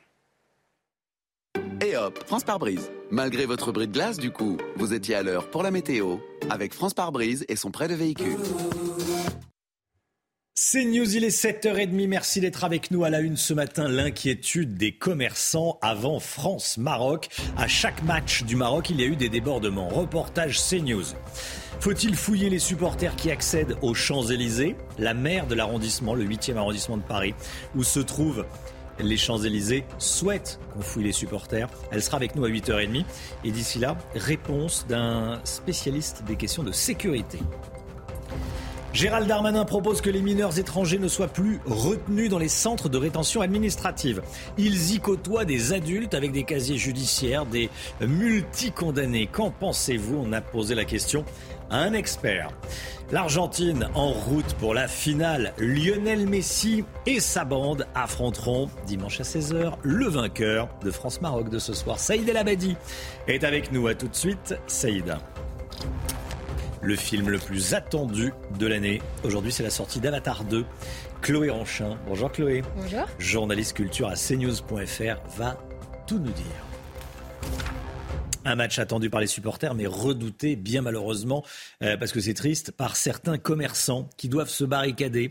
C'est ce qui se passe notamment sur les Champs-Élysées, Augustin. Oui, alors à quelques heures de la rencontre, eh bien, ces commerçants se préparent, se barricadent, et c'est ce qu'a pu constater Thibault Marcheteau.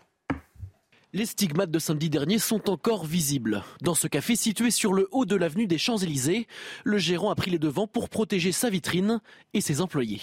On barricade tout. On a une entreprise qui vient et qui nous barricade toutes les baies vitrées. Et on craint énormément, on va fermer plus tôt. On renvoie les équipes beaucoup plus tôt parce qu'il bah, peut y avoir des débordements. Pour le moment, il n'y a pas eu de menaces physiques, mais on ne sait jamais. C'est pas ce qui peut se passer. Donc euh, on craint, et puis on a des avertissements de la part de la préfecture ou du comité des Champs-Élysées nous disant justement de faire bien attention et d'être très vigilant.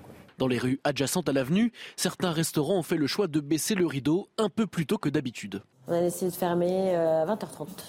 Comme ça, euh, on est quand même ouvert. On ne va pas fermer toute la soirée non plus, mais euh, dès que les gens vont arriver, il vaut mieux partir pour la sécurité du personnel et des clients et pour le fait que de toute façon, ça devient trop le bordel, donc ça sert plus à rien de travailler dans ces conditions. Une situation délicate pour les commerçants, mais également pour tous les artisans qui travaillent à proximité des Champs-Élysées.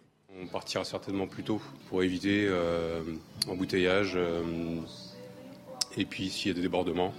Par ailleurs, un important dispositif policier est prévu ce soir pour que les Champs-Élysées restent la plus belle avenue du monde. 10 000 policiers et gendarmes mobilisés ce soir, dont 5 000 en région parisienne, 2 200 dans la capitale. Et parmi les 2 200 euh, membres des forces de l'ordre déployés à, Paris, 25 unités de forces mobiles seront dédiées à la sécurisation du secteur des Champs-Élysées. Tout ça pour un match de foot. Hein. C'est euh, quand même euh, assez fou d'en arriver là. La compagnie CRS 8, qui est spécialisée dans les violences urbaines, sera également mobilisée. Vous le voyez, certaines portes du périphérique parisien, plusieurs stations de métro seront également fermées. L'avenue des Champs-Élysées qui restera accessible à pied et en voiture. Est-ce qu'il faut filtrer les entrées des Champs-Élysées? La question est posée. Hein. la question est posée par euh, la maire du 8e arrondissement qui réclame que les individus soient fouillés sur les Champs-Élysées. Écoutez euh, la réponse de, de Pascal Bito-Panelli, expert en sécurité. La préfecture de police de Paris a l'habitude de gérer des événements à risque et de travailler sur ce qu'on appelle un espace public augmenté, c'est-à-dire où il y a beaucoup plus de monde et beaucoup plus de flux. Euh, exercer un contrôle, euh, un contrôle filtrage aux différents accès euh, des Champs-Élysées risque d'être techniquement assez difficile à réaliser pour, au final, euh, une résultante que j'ai du mal à vous mesurer. Voilà, et la maire du 8e arrondissement, Jeanne Dautzer, sera avec nous à 8h30 ce matin. Elle sera sur ce plateau. Comme tous les matins, on vous consulte dans la matinale, on vous donne la parole. Ce matin, on vous pose cette question toute simple. Quel est votre pronostic pour ce soir? Enfin, toute simple. Qu'en disent les 65 millions de sélectionneurs? On, on, a interrogé quelques-uns, pas les 65 millions, quelques-uns, écoutez. 3-0 pour la France et euh, doublé de 0 et un but de Mbappé. On va les laminer. 2-1. 2-1 pour le Maroc. Un beau match pour le Maroc. 3-1 pour la France. Moi je dis 2-1 euh, pour la France. Un match serré, le 1-1 toute la, tout le long du match. Et à la prolongation, un petit but de Giroud, comme d'habitude. J'ai regardé la défense des Marocains qui est pas mal. Je vais dire 2-1 moi. Bah, honnêtement, je pense que tout est possible. On s'attendait pas déjà à ce que le Maroc aille aussi loin, alors euh, on peut s'attendre à une belle surprise.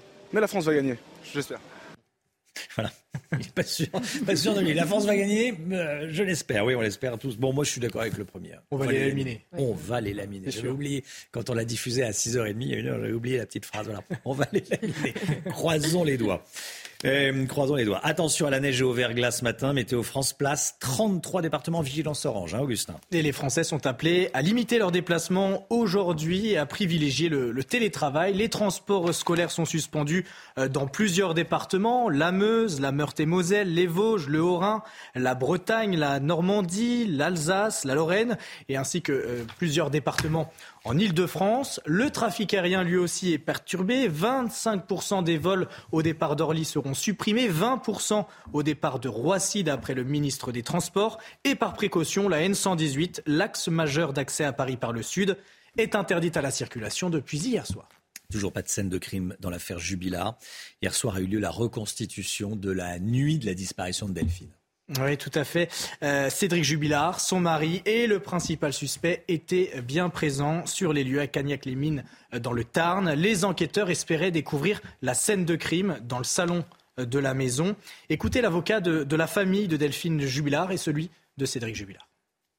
On a pu avancer sur la paire de lunettes qui a été retrouvée euh, en plusieurs morceaux dans l'appartement, disséminée dans l'appartement, sur laquelle euh, Cédric Jubilard n'a pas pu euh, s'expliquer, n'a pas pu s'exprimer, n'a pas pu apporter d'éléments significatifs pour expliquer d'une part comment cette paire de lunettes a pu être brisée en plusieurs morceaux et d'autre part comment elle se retrouve dans cet état-là dans l'appartement. Aujourd'hui, on aimerait quand même savoir très précisément quelle est la scène de crime que vous nous reprochez, comment se sont déroulées les choses, quels sont les éléments matériels et, contre quoi Cédric Jubilard doit se défendre au-delà du raisonnement euh, déductif qui consiste à dire ah mais oui mais ça peut être que lui donc euh, ne nous donnons pas la peine euh, de rapporter des preuves.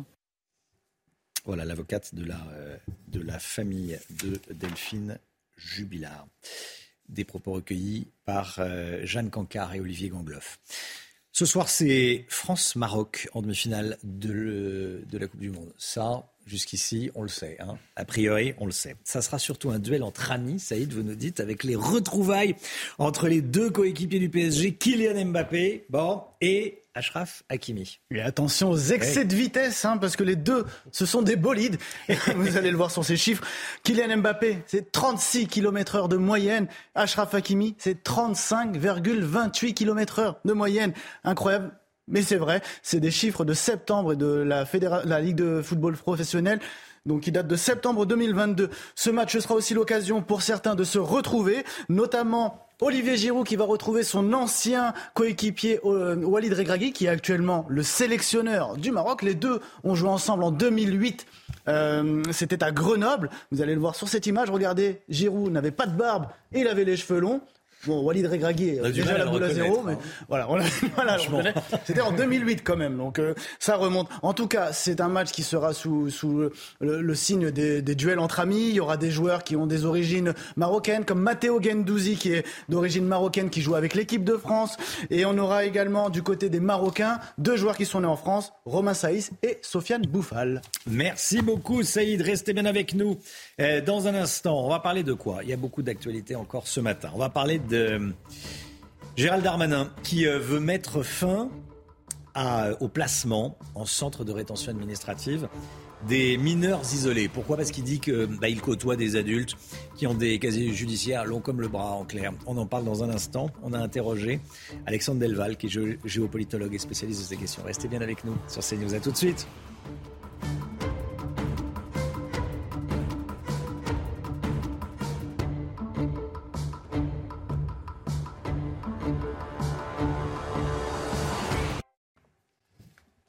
Jérôme Rampenou en direct du bar Saint-Aubin, place de la Victoire à Bordeaux. Bonjour Jérôme.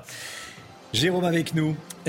dans certaines villes, il y en a qui font marche arrière. C'est euh, le cas de certaines villes comme Saint-Nazaire qui avaient décidé de ne pas diffuser le match finalement, qui vont le diffuser. Enfin, les matchs euh, parce que euh, disent que les droits de l'homme sont bafoués au Qatar, ils ne voulaient pas diffuser le match. Bon, certains ont changé d'avis. À Bordeaux, on ne change pas d'avis. Hein. Euh, la municipalité boycotte toujours. En revanche, dans les bars, on pourra voir le match. Oui, effectivement, vous avez raison. La municipalité boycotte toujours dans les bars. On pourra voir le match. Hein. Ils sont très nombreux, hein, les bars à Bordeaux, à diffuser le match, hein, comme si où je me trouve. Ici, généralement, il y a une ambiance, on va dire, de fou. Euh, plus de 100 personnes rentrent dans ce bar. Ils se sont organisés pour ce soir. Euh, ils font aussi des repas, comme beaucoup de pubs. Ce soir, pour pouvoir manger, il fallait réserver à l'avance, de façon à éviter un espèce d'afflux et, euh, on va dire, un tohu dans le bar. Par contre, la partie bar, l'extérieur, parce que là, on est dedans, mais la place de la Victoire est assez grande. Il y a généralement beaucoup, beaucoup de monde. Alors vous le disiez, Bordeaux ne revient pas sur sa décision. Effectivement, hier, il y a eu un conseil municipal, hein, euh, l'ancien maire, hein, Nicolas Florian, qui est dans l'opposition, a reposé la question hier, est-ce qu'il ne serait pas mieux de mettre quand même un écran géant, une fan zone pour limiter les différents lieux comme tous les bars où il y aura du monde? La réponse de Pierre Henrique ne change pas, c'est toujours non. Il l'avait dit hein, dès début novembre, il avait dit qu'il était hors de question, je le cite, d'être complice de la gabegie écologique, surtout au moment où l'on appelle les concitoyens la sobriété. Il avait aussi rappelé euh, la condition dans lesquelles les gens, les ouvriers avaient construit ces énormes stades climatisés, donc il ne veut pas revenir là-dessus, même pour la finale, si on gagne ce soir. Il a aussi euh, rappelé hein, que c'est l'air de rien, c'est quand même une économie pour la ville estimée à plus de 200 000 euros entre les écrans, les barrières, les agents de sécurité qu'il faut aussi employer. Mais ensuite, juste pour finir, juste pour vous rappeler, il y a quand même eu en 2018, il y a quand même eu en 2018 un écran géant à Chaban-des-Masses pour la dernière coupe, mais juste pour la finale.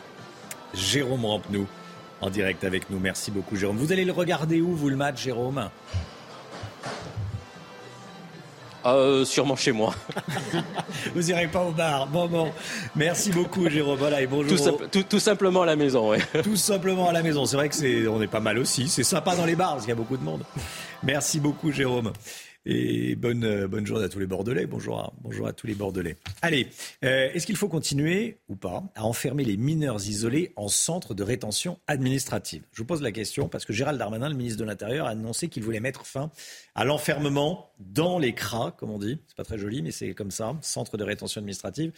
Il voulait mettre fin à, l'enfermement des, mineurs dans, dans les CRA. Effectivement. Mineurs isolés, bien sûr, un étranger. Tout à fait. Il souhaite que les mineurs isolés ne soient plus en contact, ne cohabitent plus avec les adultes qui, pour 90% d'entre eux, ont euh, un casier euh, judiciaire. Écoutez Alexandre Delval, géopolitologue, à ce propos.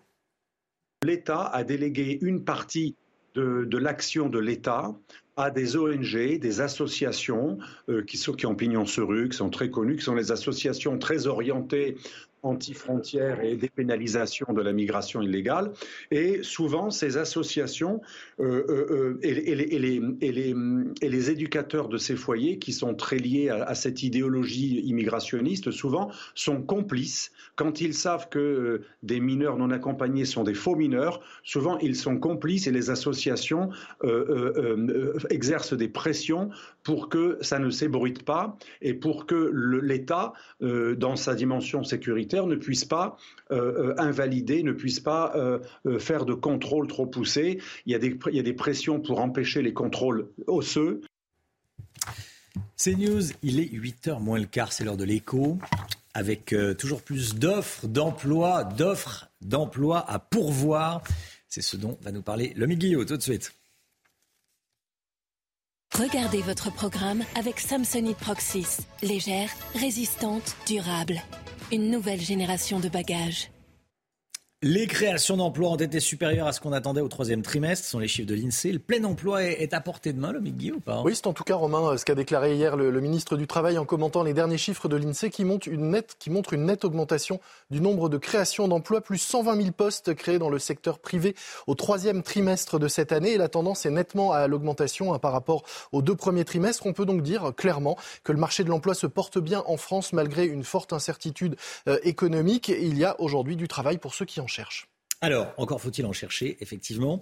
Il y a beaucoup d'offres d'emploi en ce moment, hein. ça c'est un fait. Hein. Oui, oui, sur, euh, selon le baromètre du site d'emploi Indeed publié hier, le nombre d'offres d'emploi publiées dépasse de 61,4% son niveau de février 2020, c'est du jamais vu. Et il y a un autre indicateur très intéressant à regarder dont on parle peu, c'est le taux d'emploi vacant, c'est-à-dire les emplois pour lesquels on ne parvient pas à recruter. Ce taux se maintient à un niveau historiquement élevé, 2,5%. Normalement, hein, quand il y a du chômage, il est plutôt entre 0,4 et 0,5% Là, ça montre qu'il y a des postes qui restent non pourvus malgré le chômage, le taux de chômage élevé, des postes dont on ne veut pas. Peut-être parce que ce sont des emplois peu payés avec des petits salaires. Oui et non, Romain, parce que ce que montre aussi euh, cette étude d'Indeed, eh bien, c'est que les offres d'emploi, les salaires dans les offres d'emploi augmentent de 5,2% sur un an. Alors, c'est certes inférieur à l'inflation, mais c'est plus que ce qu'on peut obtenir une fois qu'on est en poste. Et puis, par ailleurs, les postes pour lesquels les entreprises recrutent en ce moment, ce sont des postes souvent très qualifiés. Hein. On parle de data scientist, c'est spécialiste de, l'analyse de, de, données, de directeur e-commerce, de directeur financier ou encore d'ingénieur en cybersécurité. Tous ces postes, tous ces métiers pour lesquels la rémunération avoisine, voire dépasse les 100 000 euros par an. De quoi se motiver pour traverser la rue. Enfin, aujourd'hui, avec prudence, quand on traverse, ça glisse. C'était votre programme avec Samsonite Proxys. Légère, résistante, durable. Une nouvelle génération de bagages. Effectivement, on fait attention pour traverser la rue. Voilà. Euh, France-Maroc, faut-il craindre des débordements? Bah oui, évidemment. Euh, il, oui, il faut craindre des débordements, puisqu'il euh, y a une note du renseignement territorial diffusée par nos confrères d'Europe 1 qui dit que oui, ils craignent des débordements ce soir pour le match de foot de, de ce soir. On va en parler avec Paul Sugy. Bonjour Paul. Bonjour Romain édito politique à suivre. Et puis, et puis juste après, Chloé Ronchin avec nous, journaliste culture à cnews.fr. Avatar 2, Avatar, la voix de l'eau, c'est le film événement, vous allez tout nous dire. Tout à fait. Et tout nous montrer aussi. Aussi. Ah, pas tout, mais un peu. Ça dure 3h15 alors. Ça dure 3h15. Faut un peu On de temps. pas rendu. aperçu au moins. Un petit aperçu. Allez, à tout de suite. Restez bien avec nous. Rendez-vous avec Sonia Mabrouk dans Midi News du lundi au jeudi de midi à 14h. La politique avec vous, Paul Sugy. Bonjour, Paul. Bonjour, Romain. On en parle depuis ce matin sur l'antenne, bien sûr. Au total, 10 000 policiers sont mobilisés ce soir pour la demi-finale France-Maroc. Mais il ne faut surtout pas parler de possibles débordements. Enfin, en tout cas, chez certains médias, pas, euh, sur, euh, pas, sur, pas sur CNews, euh, sous peine d'être d'être suspecté de les souhaiter, c'est ça? Oui, c'est ça, moins fort, Romain, moins fort, on pourrait vous entendre. Euh, parce qu'effectivement, pour avoir eu le malheur d'évoquer ce scénario à l'antenne, hein, voilà que maintenant une partie de la presse vous soupçonne sans honte de mettre de l'huile sur le feu hein, pour les ricaneurs de quotidien, pour les donneurs de leçons du monde, c'est CNews, c'est même l'extrême droite qui jouerait le match en avance. Qu'importe que la nuit de samedi dernier était euh, un cauchemar en France, qu'importe qu'en Belgique déjà les succès de l'équipe marocaine aient donné lieu à des scènes d'émeutes, effectivement, il ne faut surtout pas anticiper les choses et faire comme si, naïvement, tout pourrait encore bien se passer. Alors, hier, à l'Assemblée nationale, Gérald Darmanin, s'est plutôt montré rassurant face aux députés. Oui, en fait, le ministre de l'Intérieur nous a gratifié d'un numéro d'hypocrisie assez farcesque. Alors, songez que le même homme qui a doublé les effectifs de police pour sécuriser les rues un soir de match est aussi celui qui vous explique également donc, que jusqu'ici, tout n'a été que très festif. C'était même familial, disait-il hier à l'Assemblée.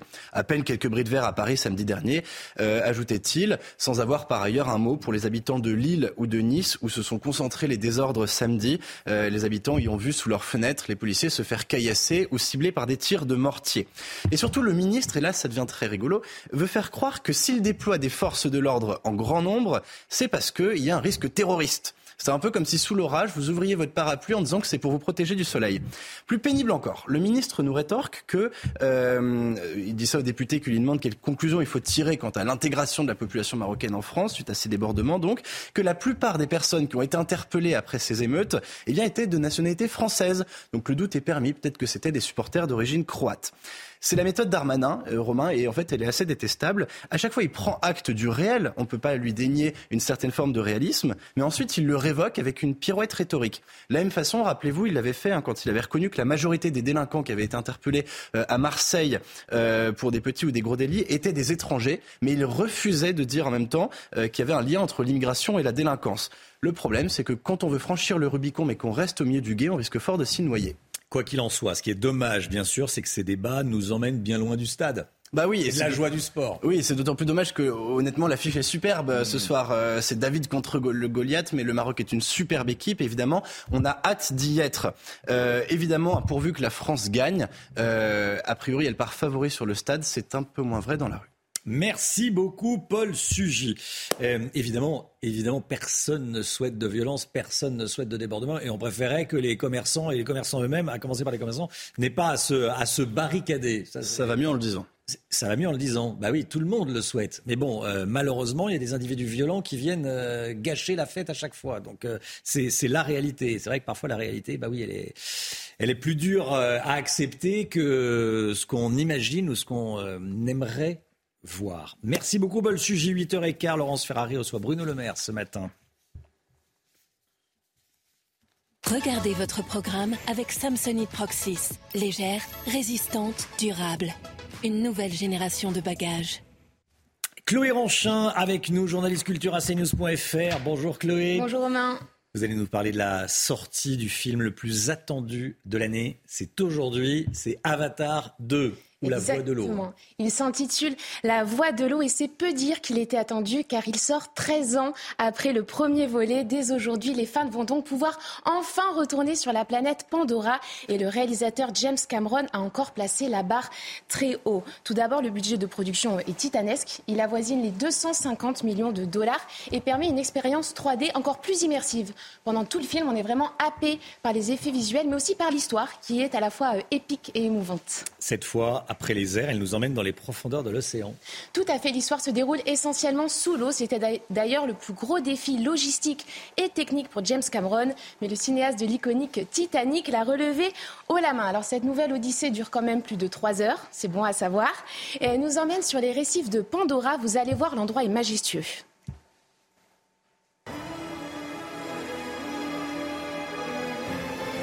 La voix de l'eau relie toute chose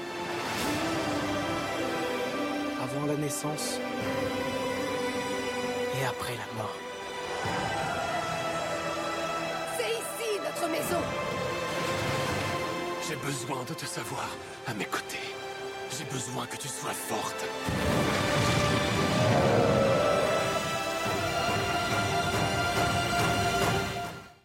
Waouh Hein? Waouh c'est magnifique, c'est impressionnant. Ça a l'air époustouflant. Pour le casting, on ne change pas une équipe qui gagne, hein, comme, chez, comme les Tout à fait, Romain. les rôles principaux sont toujours endossés par Sam Worthington et Zoé Saldana, mais il y a mhm. également des nouveaux venus, comme Kate Winslet. L'actrice retrouve d'ailleurs James Cameron pour la première fois depuis Titanic, sorti, je le rappelle, en 1997.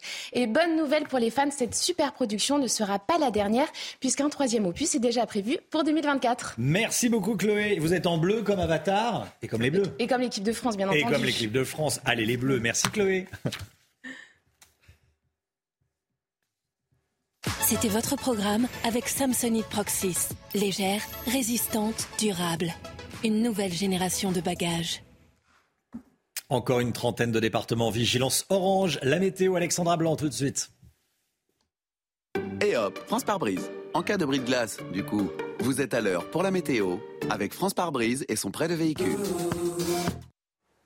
Une journée de mercredi tout simplement hivernale avec une nouvelle fois quelques flocons de, neige pardon, entre les régions centrales, le bassin parisien ou encore le nord du pays. Et puis on a également des pluies verglaçantes prévues cet après-midi, principalement au sud de Paris avec attention des routes particulièrement euh, glissantes. On en revanche un temps un peu plus lumineux au pied des Pyrénées ou encore sur les régions du nord avec le retour de quelques éclaircies, mais un temps vraiment hivernal aujourd'hui. Côté température, eh bien, les températures restent froides sur le nord et sur le nord-est, seulement un petit degré pour le bassin parisien ou encore euh, pour les Ardennes, tandis que vous aurez en moyenne jusqu'à 16 degrés entre Bordeaux et Biarritz. Alors attention, ce soir, on va de nouveau avoir une nouvelle perturbation qui va donner de la neige sur les régions euh, du nord, principalement dans la nuit de jeudi, de mercredi à jeudi sur les régions du nord. Et puis regardez, forte dégradation attendue jeudi après-midi, notamment dans le sud-est avec de fortes pluies, mais également des orages, le tout avec des températures, encore une fois contrastées, froid dans le nord et un peu plus plus de douceur dans le sud.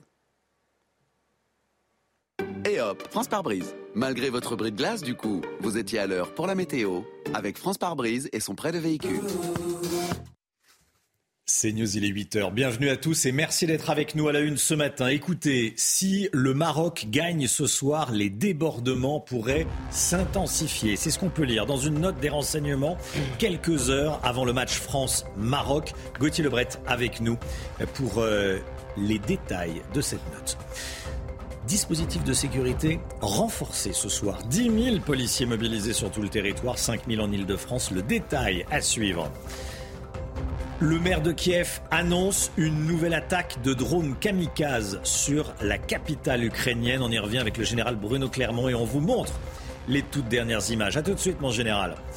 La reconstitution cette nuit de la disparition de Delphine Jubilard dans la maison du couple à Cagnac-les-Mines dans le Tarn. Cédric Jubilard y a participé. Jeanne Cancard est sur place. A tout de suite, Jeanne. Et puis on retient notre souffle la France est dans l'antichambre de la finale. On est tous derrière les Bleus. Mathilde Espinas, envoyée spéciale à Doha, au Qatar, nous dira quels sont les enjeux de cette demi-finale. A tout de suite, Mathilde.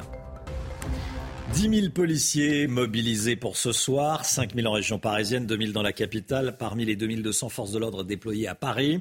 25 unités de forces mobiles seront dédiées à la sécurisation des Champs-Élysées. Et la compagnie CRS 8, spécialisée dans les euh, violences urbaines, sera également mobilisée. Certaines portes du périphérique parisien et certaines stations de métro seront également euh, fermées. Les détails avec Mathilde Ibanez. Des affrontements entre supporters et forces de l'ordre, c'était samedi dernier, en plein centre de Paris. Pour éviter de voir se reproduire ces mêmes scènes de violence, un dispositif important est prévu pour ce soir. Au total, 10 000 policiers et gendarmes seront mobilisés, dont 5 000 en région parisienne. La capitale sera particulièrement surveillée. 2200 policiers et gendarmes déployés et 25 unités de forces mobiles seront dédiées au secteur des Champs-Élysées. La CRS 8, une nouvelle force d'intervention capable de se déplacer en 15 minutes dans un rayon de 300 km, sera également mobilisée. L'entourage du ministre de l'Intérieur précise également qu'une grande partie des portes du périphérique seront fermées dès 18h30, ainsi que plusieurs stations de métro et de RER. E Samedi dernier, 20 000 personnes s'étaient réunies sur les Champs-Élysées pour fêter la qualification du Maroc puis celle de la France. Il y a cette euh, note de la police, note du renseignement français euh, dont on vous parle depuis le début de la matinale. Je voulais qu'on la mette en avant, cette note. Ce sont nos confrères d'Europe 1 qui euh, se la sont procurés, qui la révèlent ce matin. On peut lire que les policiers craignent de multiples débordements. Les tensions pourraient venir des supporters, pourraient venir également de certains individus violents qui viennent ensuite après la fête pour casser et voler. Qu'est-ce qu'il y a dans cette note, Gauthier Lebret? Dites-nous. Oui, bah, vous venez de le dire, effectivement, euh, les renseignements craignent des débordements à la fois des supporters, de ceux qui pourraient profiter des heures pour euh, eh bien, piller des magasins, mais aussi de l'ultra-droite, selon nos renseignements. Impossible pour eux, pour le moment, de chiffrer le nombre exact de supporters français et marocains qui seront euh, dans la rue ce soir, mais ils s'attendent eh bien, à moins de monde en cas, évidemment, de défaite de la France. Regardez ce que dit précisément cette note. Quel que soit le résultat, les supporters de l'équipe du Maroc descendront en nombre pour fêter la victoire ou le parcours, historique, il est vrai, de cette équipe. En ce qui concerne les supporters français, les démonstrations seront moindres en cas de défaite de l'équipe tricolore. Fin de citation. Et à l'inverse, selon nos mêmes euh, renseignements, il y aura plus de monde dans les rues si c'est le Maroc qui l'emporte. Si le Maroc gagne, les débordements pourraient s'intensifier et s'étendre à d'autres secteurs à forte représentation algérienne ou tunisienne selon nos renseignements, notamment dans des quartiers dissensibles qui n'ont pas été concernés lors du précédent match. Les villes de Lyon, Toulouse, Strasbourg, Lille, Roubaix, Tourcoing, mais aussi les grandes agglomérations de l'arc méditerranéen ou encore la grande couronne euh, parisienne, eh bien, pourraient être le théâtre de ces débordements. Et puis, je vous le disais, il y a aussi un autre risque, celui de l'ultra-droite. Par exemple, à Strasbourg, selon les informations d'Europe 1, plusieurs dizaines de membres des Strasbourg Offenders, un groupuscule hooligan composé de néo-nazis, identitaires et ultranationalistes, aurait prévu de descendre dans la rue ce soir. Même crainte pour les renseignements en Corse, avec là aussi les nationalistes. Gérald Darmanin joue gros ce soir. Il faut qu'il montre qu'il n'est pas dépassé par la situation. À Marseille, Merci Gauthier. Pour prévenir tout débordement, écoutez, euh, certains élus demandent l'interdiction du drapeau marocain dans la ville. C'est le sénateur euh, Stéphane Ravier qui euh, fait cette demande. Il demande à la préfecture de police des Bouches-du-Rhône d'interdire les drapeaux marocains à Marseille ce soir. À l'inverse, je vais vous en parler. Le maire de Carhaix, en Bretagne, Christian Troadec, a fait hisser le drapeau du Maroc. Euh, vous le voyez Là, sur le fronton de la mairie, il explique qu'il s'agit d'un esprit de fête et de concorde, d'un geste d'un geste en l'honneur des, Marocains. il a placé donc le drapeau marocain à côté du drapeau ukrainien et on devine derrière le drapeau euh, français. Voilà comment ça se passe à Carré. Je suis sûr que ça vous fait réagir. Est-ce que c'est la bonne solution? Est-ce que ça vous choque? Est-ce que ça vous heurte? Est-ce que le drapeau marocain n'a rien à faire sur le fronton d'une mairie? Euh, Je vous pose la question. Vous en débattez. Voilà, vous en faites ce que vous voulez. Euh, attention à la neige et au verglas. Météo France a placé 30 trois départements vigilance orange, il y a toujours cette vigilance euh, en vigueur hein, à l'heure qu'il est. Effectivement, les franciliens sont appelés à limiter leurs déplacements aujourd'hui et à privilégier le télétravail. Les transports scolaires sont suspendus dans plusieurs départements, la Meuse, la Moselle, la Meurthe-et-Moselle, les Vosges, le Haut-Rhin, la Bretagne, la Normandie, l'Alsace ou encore la Lorraine, et enfin certains départements euh, en Ile-de-France. Le trafic aérien, lui, sera très perturbé aujourd'hui. 25% des vols au départ d'Orly euh, seront supprimés, 20% au départ de Roissy, selon le ministre des Transports.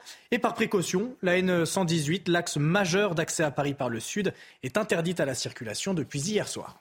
Des explosions entendues dans le centre de Kiev, je voulais qu'on en parle. Euh, c'est le maire de la ville qui a précisé que la défense antiaérienne avait abattu 10 drones kamikazes de fabrication iranienne. Aucune victime signalée pour le, pour le moment. Général Bruno Clermont avec nous. Quelles sont les, informations? Que s'est-il passé? Euh, Qu'est-ce que c'est que ces, ces, drones kamikazes? Dites-nous, mon général. Euh, bonjour Romain. Les informations ont circulé très vite sur les réseaux sociaux à partir de 6h25, qui a été l'heure des premières frappes. Euh, vous savez que, cette guerre, euh, malgré les discussions internationales, euh, continue. Elle continue à la fois au sol avec les offensives et sur, terrestres sur la ligne de front du Donbass, mais également dans les airs. Là, on est vraiment dans la, dans la campagne aérienne, une campagne aérienne qui a été lancée début octobre par le nouveau chef des opérations, le général Surovikin. Sa stratégie, c'est de frapper l'Ukraine au cœur avec des missiles de croisière, des missiles balistiques et des drones. Alors là, il s'agit de drones Shahed 136 qui ont été livrés en, très grande quantité par l'Iran à partir du mois de juin, des drones suicides euh, qui ont une particularité, c'est qu'ils sont tirés par salve de 5 ou de 10. euh, et qu'ensuite euh, ils sont pas très rapides, ils volent plutôt bas, plutôt lentement, ils sont très bruyants. Donc ils sont relativement faciles à intercepter par la défense antiaérienne ukrainienne, ce qui a été le cas. Un certain nombre de drones ont été abattus. On a vu des explosions. Un certain nombre de drones également a réussi à franchir la barrière de la défense antiaérienne et donc ont frappé la ville de Kiev en son cœur.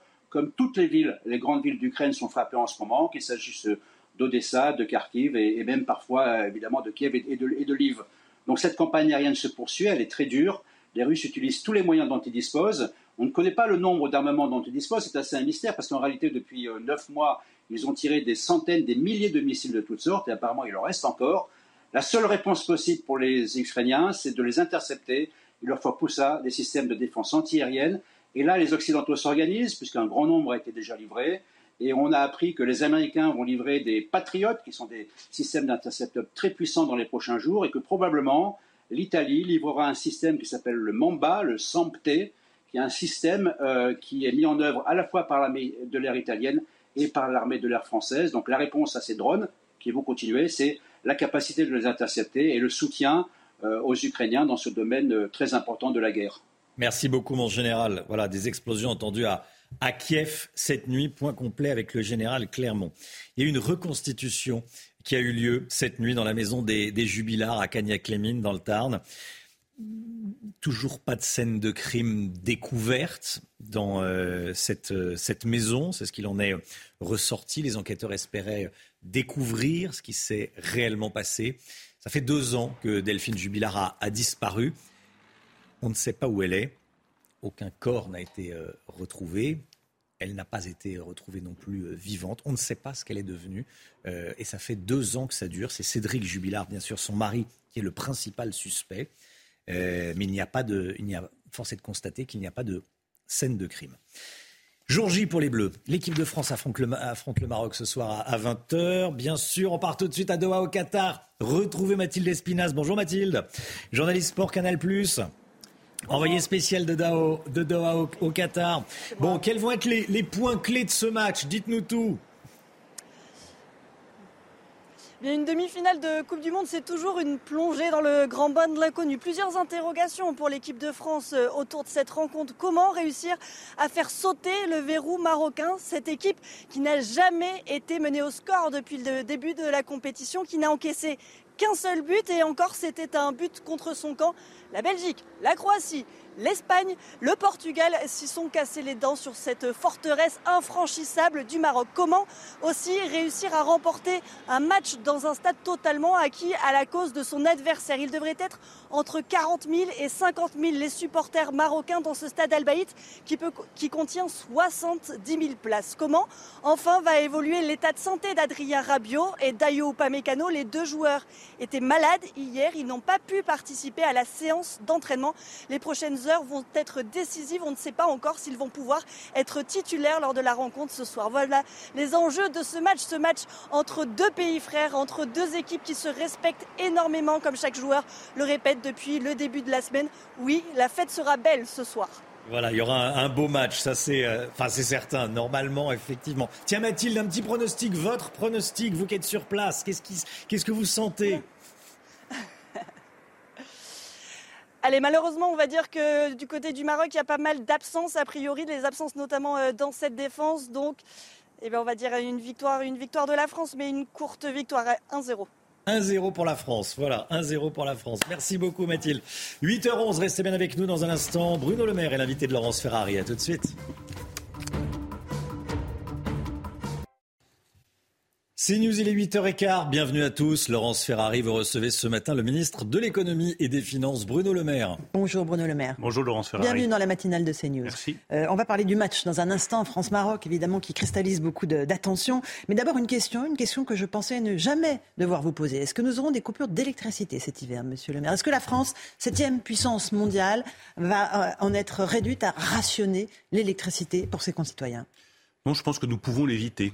Et je pense que nous sommes dans la bonne voie pour euh, éviter des coupures d'électricité cet hiver. D'abord parce que nos compatriotes ont fait les efforts de sobriété que nous leur avons demandé. Ça pèse assez peu dans la consommation globale. Ah, c'est quand même 10% de baisse qui est liée euh, à la baisse de consommation des ménages, des entreprises industrielles, des administrations. Donc tout ça, c'est un effort Mhm. important qui est fait par les ménages. Moi, je les incite à continuer à faire cet effort de sobriété. Mais il pèse que, nous- 37%, on est d'accord, de la part on est, on est d'accord, mais consommation globale. vous savez, euh, chaque euh, kilowatt compte. Donc c'est bien qu'il y ait cet effort de sobriété qui ait été euh, engagé par euh, nos compatriotes. Et puis de l'autre côté, nous remettons en état des réacteurs nucléaires. À l'heure où je vous parle, il y a 41 réacteurs qui sont euh, désormais à nouveau en état de fonctionner. L'objectif, c'est d'en avoir 45 au mois de janvier. Mhm. Et je veux vraiment saluer 45 l'engagement. sur 56, il y en a encore 10 qui seront Oui, mais euh, c'était l'objectif qu'on s'était fixé, 45 en janvier. Je pense que nous pouvons tenir cet objectif euh, grâce à l'engagement total des salariés d'EDF. Moi, j'étais à Panly, sur le Mhm. site nucléaire normand, il y a quelques jours, avec le nouveau président euh, d'EDF, Luc Raymond, Mhm. et j'ai pu voir à quel point les ouvriers, les soudeurs, les chaudronniers, les ingénieurs euh, travaillent nuit et Mhm. jour, 7 jours sur 7, pour remettre en état ces réacteurs Ils vont et nous éviter des coupures. Ils doivent redémarrer les quatre suivants d'ici la fin du mois de janvier. Tout ça doit nous éviter des coupures d'électricité. Après, je vais être très sincère avec vous, il y a des leçons à en tirer. La première leçon à tirer, c'est que la France doit produire plus Mhm. d'électricité. D'accord, mais euh, plus d'électricité avec plus de centrales nucléaires, on est bien d'accord. Avec plus de centrales nucléaires Alors et plus d'énergie renouvelable. Pourquoi avoir fermé Écoutez, re- regardons plutôt euh, l'avenir. On voit bien qu'il y a des c'est gênant de se dire, bah oui, je fais partie d'un gouvernement qui a fermé Fessenheim, mais aujourd'hui on dit qu'il faut produire d'autres Non, mais je fais aussi réacteurs. partie d'un gouvernement qui a annoncé par la voix du président de la République à Belfort il y a quelques mois qu'il allait construire six nouveaux réacteurs nucléaires et qu'il réfléchissait à huit réacteurs supplémentaires. Oui, mais ça J'appartiens c'est à un gouvernement- 2035. Oui, mais j'appartiens à un gouvernement, 2035. Laurence Ferrari, qui a relancé la filière nucléaire. En gros, elle était en l'avoir déclin. Mais elle était en déclin depuis euh, plusieurs années. Euh, on l'abandonnait, on vous expliquait que dans le fond, le nucléaire, on pouvait euh, s'en passer, que c'était Mm. pas essentiel. Vous avez un président de la République, Emmanuel Macron, qui une était, majorité, qui était sous le quinquennat Hollande, un de ceux qui a participé à l'affaire moteur de Fessenheim. On est bien d'accord. Je, je suis, euh, je vais pas contester euh, les faits. Je dis simplement que euh, le président de la République est le premier depuis Mm. plusieurs décennies à avoir fait le choix de relancer une stratégie parce qu'on est dans le nucléaire mur, en France. parce qu'on est dans le mur, Mais parce nous qu'on est plus souverain en matière sommes- énergétique. Nous sommes aujourd'hui en difficulté, mais lorsque le président de la République a pris cette décision, Laurent Ferrari, nous n'étions pas dans le mur. C'était une décision courageuse, une décision nécessaire que nous mettons en œuvre. Nous ouvrons une université des métiers du nucléaire.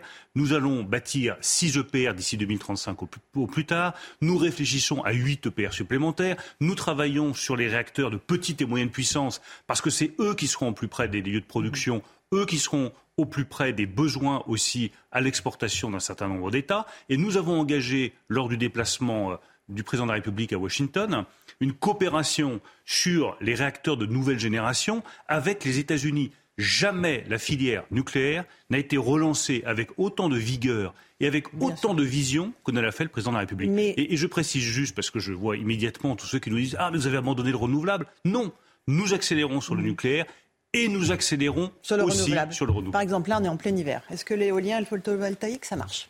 Oui, ça marche. Quelle est la part aujourd'hui dans notre production d'électricité euh, de Mais l'éolien notre et du production d'électricité, elle reste à 75% fournie par le nucléaire. Et l'hydraulique Donc c'est.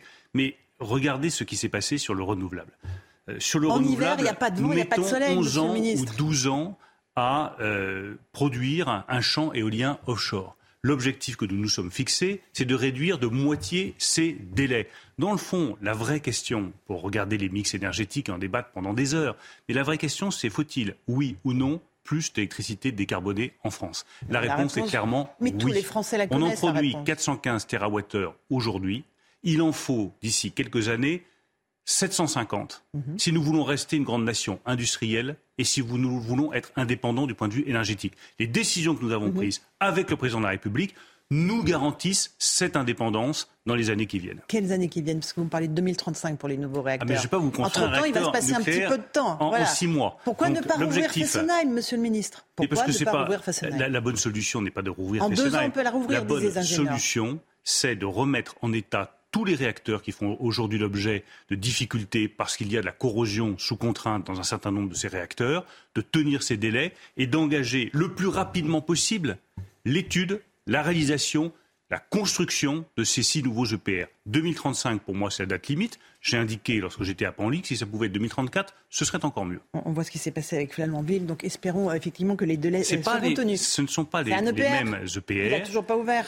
Je suis tout à fait d'accord avec vous, mais euh, on paye euh, un renoncement pendant des années et des années, toute majorité confondue, à l'investissement dans le nucléaire. Forcément, quand vous dites à des jeunes que le nucléaire c'est fini, quand vous vous laissez dominer par une idéologie qui vous fait comprendre que le nucléaire n'est pas adapté au XXIe siècle, forcément, ça décourage les meilleures volontés. Nous, nous avons eu, avec le président de la République, la lucidité et le courage de dire que l'énergie nucléaire fait partie de l'avenir du mix énergétique français et que nous voulions rester un des grands champions mondiaux de cette technologie. On va juste continuer à reparler des, Français parce qu'on a parlé des coupeurs d'électricité. Vous dites on doit pouvoir passer l'hiver, oui. normalement. Je dis même qu'on tient le bon bout. D'accord, mais ils jugent inacceptable l'idée de ces coupures d'électricité. Ils ont raison. Ils se disent on est en train de se tiers-mondiser. La France est en train de se tiers-mondiser. Mais il y a euh, tout de même euh, certaines distances entre des difficultés ponctuelles et inacceptables, je le reconnais bien volontiers, qui sont liées à des choix énergétiques qui remontent à plusieurs années, et la tiers-mondialisation de la France. Enfin, ce discours catastrophiste ne correspond ni à la réalité, ni à ce dont ont besoin les Français, ni à la réalité, parce qu'aujourd'hui, la France résiste du point de vue de son économie, continue à créer des emplois, est dans la bonne direction. Et comme vous l'avez parfaitement rappelé tout à l'heure, elle a beau avoir 65 millions d'habitants, beaucoup moins que la Chine, l'Inde ou d'autres grandes puissances comme les États-Unis, elle reste une des grandes économies mondiales. Mhm. Et on le doit à notre innovation, à nos technologies, aux salariés, à tous ceux qui travaillent dans le pays. Donc je trouve insultant, je le dis très sincèrement, pour tous nos compatriotes qui travaillent, qui se donnent du mal et qui réussissent, qu'on puisse dire qu'il y a une tiers mondialisation de mondialisation, mondialisation de l'économie française. C'est faux. Euh, j'aimerais qu'on parle des artisans, parce qu'eux, ils payent très très cher leur facture d'électricité. On va écouter le témoignage de Frédéric Roy, qui est boulanger à Nice, dont vous avez, je crois, parlé il y a quelques jours. Euh, il, a un témoignage très précis, très concret. On va l'écouter et vous allez lui répondre. On l'écoute. On demande qu'une seule chose, être placé nous aussi sous le bouclier tarifaire. On ne demande rien de plus, rien de moins. Parce que même ça, même en ayant le bouclier tarifaire, c'est quand même 15% d'augmentation.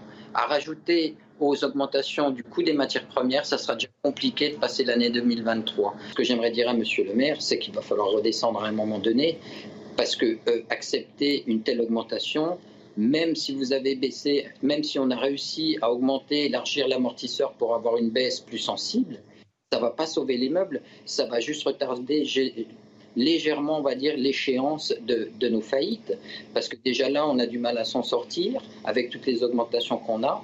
Et en gros, pour faire simple, on va dire que sur les augmentations, il a déjà fallu augmenter de 10% là ces jours-ci. Pour ma part, j'ai augmenté de 10% tout ce que je mets au magasin il y a 4 jours.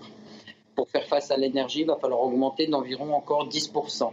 Et les augmentations qui sont annoncées pour le mois de janvier sur les matières premières, c'est encore 10%. Autrement dit, il faudrait, pour être cohérent, augmenter en gros de 30% sur une période d'un mois l'ensemble des produits qu'on vend en magasin. Ça, c'est très concret. Ça, c'est des entreprises, des petites entreprises qui peuvent mettre la clé sous la porte, monsieur le ministre. Oui, mais nous les avons euh, entendus, que ce soit les boulangers, les bouchers, d'autres euh, entrepreneurs. Mais il dit qu'il reste 15% qui seront incompressibles de hausse. Il dit que nous allons mettre en place euh, un amortisseur. Je vais peut-être reprendre, que chacun comprenne bien ce à quoi il a droit. Si vous êtes une très petite entreprise, ça peut être le cas d'ailleurs de mhm. monsieur, vous avez droit au bouclier tarifaire. Vous avez aujourd'hui 1,5 million de très petites entreprises qui ont il est toujours au tarif bleu, il n'est pas au tarif jaune. Hein. Ça n'existe nulle part ailleurs en Europe. Lui, il n'a pas le droit. le rappeler pour montrer à quel point euh, nos entreprises sont protégées et continueront de l'être. Ensuite, nous avons prévu à partir de début 2023 d'avoir un amortisseur. C'est-à-dire que la facture d'électricité que monsieur a reçue, il faut qu'il en déduise à peu près 20%. Il y aura une baisse de 20% de ce tarif de la facture d'électricité par rapport à ce qui serait le prix du marché. Quand elle quadruple la facture, on fait comment ben, Ils font comment Je les ai entendus puisque euh, ça n'est pas suffisant, ces 20% pour beaucoup euh, d'entrepreneurs comme euh, les boulangers que j'ai reçus à plusieurs reprises avec Olivia Grégoire. Nous avons aujourd'hui un guichet électricité. Il devait être clos au 31 décembre. Nous allons le maintenir à partir du 1er janvier. Il sera prolongé précisément pour les PME, précisément pour les boulangers, pour euh, l'ensemble des artisans qui aujourd'hui ne n'arrivent pas à faire face à leurs factures. Et ça pourra faire baisser la facture jusqu'à 35%. Donc je crois vraiment que nous faisons le maximum de ce qu'il est possible de faire pour aider tous ceux qui ont des difficultés. Et je redis à tous ceux qui nous écoutent, euh, s'ils sont une très petite entreprise, ils ont le bouclier tarifaire. S'ils sont une PME, qu'ils aillent dès aujourd'hui bénéficier du bouclier tarifaire. À partir du 1er janvier, qu'ils regardent bien leurs factures, ils auront 20% en moins à payer. Et si malgré tout leurs factures restent trop élevées, je les incite à aller sur le site impôt.gouv.fr, réclamer l'aide supplémentaire qui leur permettra de baisser leurs factures jusqu'à 35%. Alors là, on parle évidemment de la hausse des prix, parce que lui, lui il dit qu'il va répercuter sur le prix de la baguette. L'inflation, on en est où? Ça fait des mois que vous nous dites on va être au pic de l'inflation et elle continue d'augmenter. Ça va se terminer quand? Ça se terminera dans le courant de l'année 2023, mais je ne vais pas vous cacher que les mois qui viennent, euh, du point de vue de l'inflation, resteront des mois difficiles. L'inflation continuera à rester à un niveau euh, très élevé dans les mois qui viennent et nous anticipons une baisse de cette inflation dans le courant de l'année 2023. Aujourd'hui, on a les premiers indicateurs qui sont positifs. On a sur le marché des matières premières, que ce soit le blé, l'aluminium, l'acier, le transport maritime, des baisses qui commencent à être significatives. Elles devraient se répercuter sur les prix à la consommation dans les mois qui viennent, mais ça prend un peu de temps. Donc pour être tout à fait clair, les mois à venir seront difficiles pour toutes les économies européennes. Ils seront difficiles au point que certaines économies européennes n'échapperont pas à la récession. La ils nôtre, seront difficiles. La nôtre, la France va rentrer en récession Ils seront difficiles parce que la guerre en Ukraine se poursuit, parce que la crise énergétique se poursuit, parce qu'il y a un ralentissement chinois. De ce point de vue, euh, la France fait figure d'exception. Elle résiste mieux. Mhm. Je ne dis pas qu'il n'y a pas de difficultés. Je vois bien à quel point c'est dur pour beaucoup de nos compatriotes, pour les ménages qui font leurs courses, pour les prix alimentaires, pour les prix à la pompe. Mais je veux dire avec beaucoup de force que la France résiste mieux que les autres économies européennes, même si nous sommes tous confrontés aujourd'hui et dans les mois qui viennent à des difficultés économiques qui sont importantes. Et au-delà, parce que je pense qu'il faut ouvrir un horizon à nos compatriotes, je suis convaincu que dans le courant de l'année 2023, nous verrons baisser l'inflation dans notre pays, dans les autres pays européens. Nous retrouverons le chemin d'une croissance soutenue à partir de début 2024 et que les fondamentaux de l'économie française, qui ont été assainis, qui ont été allégés du poids euh, fiscal, qui ont été euh, modifiés de façon à ce que nos entreprises soient plus compétitives, que l'industrie redémarre, nous permettront, dans les années qui viennent, d'avoir une croissance solide, de réindustrialiser le pays et d'arriver au plein emploi. On verra. Euh, les retraites, le report au mois de janvier de cette réforme a été annoncé par le président de la République. Pourquoi? Énième recul sur cette réforme? Ce n'est pas un recul, nous ferons cette ah bah, C'est un recul dans la date, en tout cas. Ce qui serait un, recul euh, serait de dire euh, on reporte la réforme, on décale le, calendrier, euh, on va se donner encore quelques mois de plus. Enfin, je veux être très clair, nous tiendrons le calendrier des retraites. Été nous 2023. respectons simplement été 2023. Nous l'application de la réforme des retraites à l'été 2023. C'est ce qui compte. Si nous pouvons prendre un peu plus de temps pour tenir compte du fait qu'il y a eu des changements à la tête des grands partis politiques, mmh. respecter la démocratie, respecter les oppositions, pour que chacun puisse discuter, chacun puisse échanger. Tant mieux. Mais le calendrier de la réforme des retraites doit être tenu. Parce que cette réforme reste, à mes yeux, une réforme fondamentale pour la prospérité de notre pays et fondamentale pour l'équilibre du régime des retraites. Je donne juste des chiffres parce qu'ils sont, je trouve, intéressants. Dans les années 60, vous aviez quatre personnes qui travaillaient pour financer une seule retraite. À l'heure où je vous parle, vous avez cinq personnes qui travaillent pour financer trois retraites. Et dans quelques années, en 2050, vous aurez trois personnes qui travailleront pour financer deux retraites. Voyez bien que ce n'est pas tenable si nous gardons les paramètres actuels et si nous n'acceptons pas tous collectivement de travailler davantage. Vous pourrez travailler sur ce dossier des retraites avec Eric Ciotti qui vient d'être nommé euh, à la tête des LR. C'est un partenaire que vous je pense que ce solliciter. Sera un moment de vérité pour euh, Éric Ciotti. D'abord, je le félicite de son élection à la tête des LR. Mais cette réforme des retraites sera un moment de vérité pour les Républicains. Est-ce qu'ils veulent être un parti de gouvernement qui euh, accepte de passer des accords sur des sujets qui sont fondamentaux pour la nation française, comme la réforme des retraites Ou est-ce qu'ils sont uniquement un parti tribunicien qui cherche toujours tous les prétextes pour ne pas voter des textes fondamentaux avec la majorité? Je ne vois aucune raison qui s'opposerait à ce que les LR votent avec nous la réforme des retraites. Ils ont toujours défendu le décalage de l'âge légal de départ à la retraite. Ils ont toujours défendu la nécessité de travailler davantage pour garantir la prospérité du pays.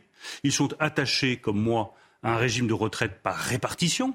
Donc rien ne s'oppose, sauf euh, d'éventuels prétextes, à ce qu'ils votent la réforme des retraites. Donc je les invite à travailler avec nous et je les invite au bout du compte à être fidèles à leurs convictions, à montrer qu'ils restent un parti de gouvernement et pas un parti tribunicien en votant la réforme des retraites avec nous. France-Maroc, ce soir à 20h, la France va retenir son souffle.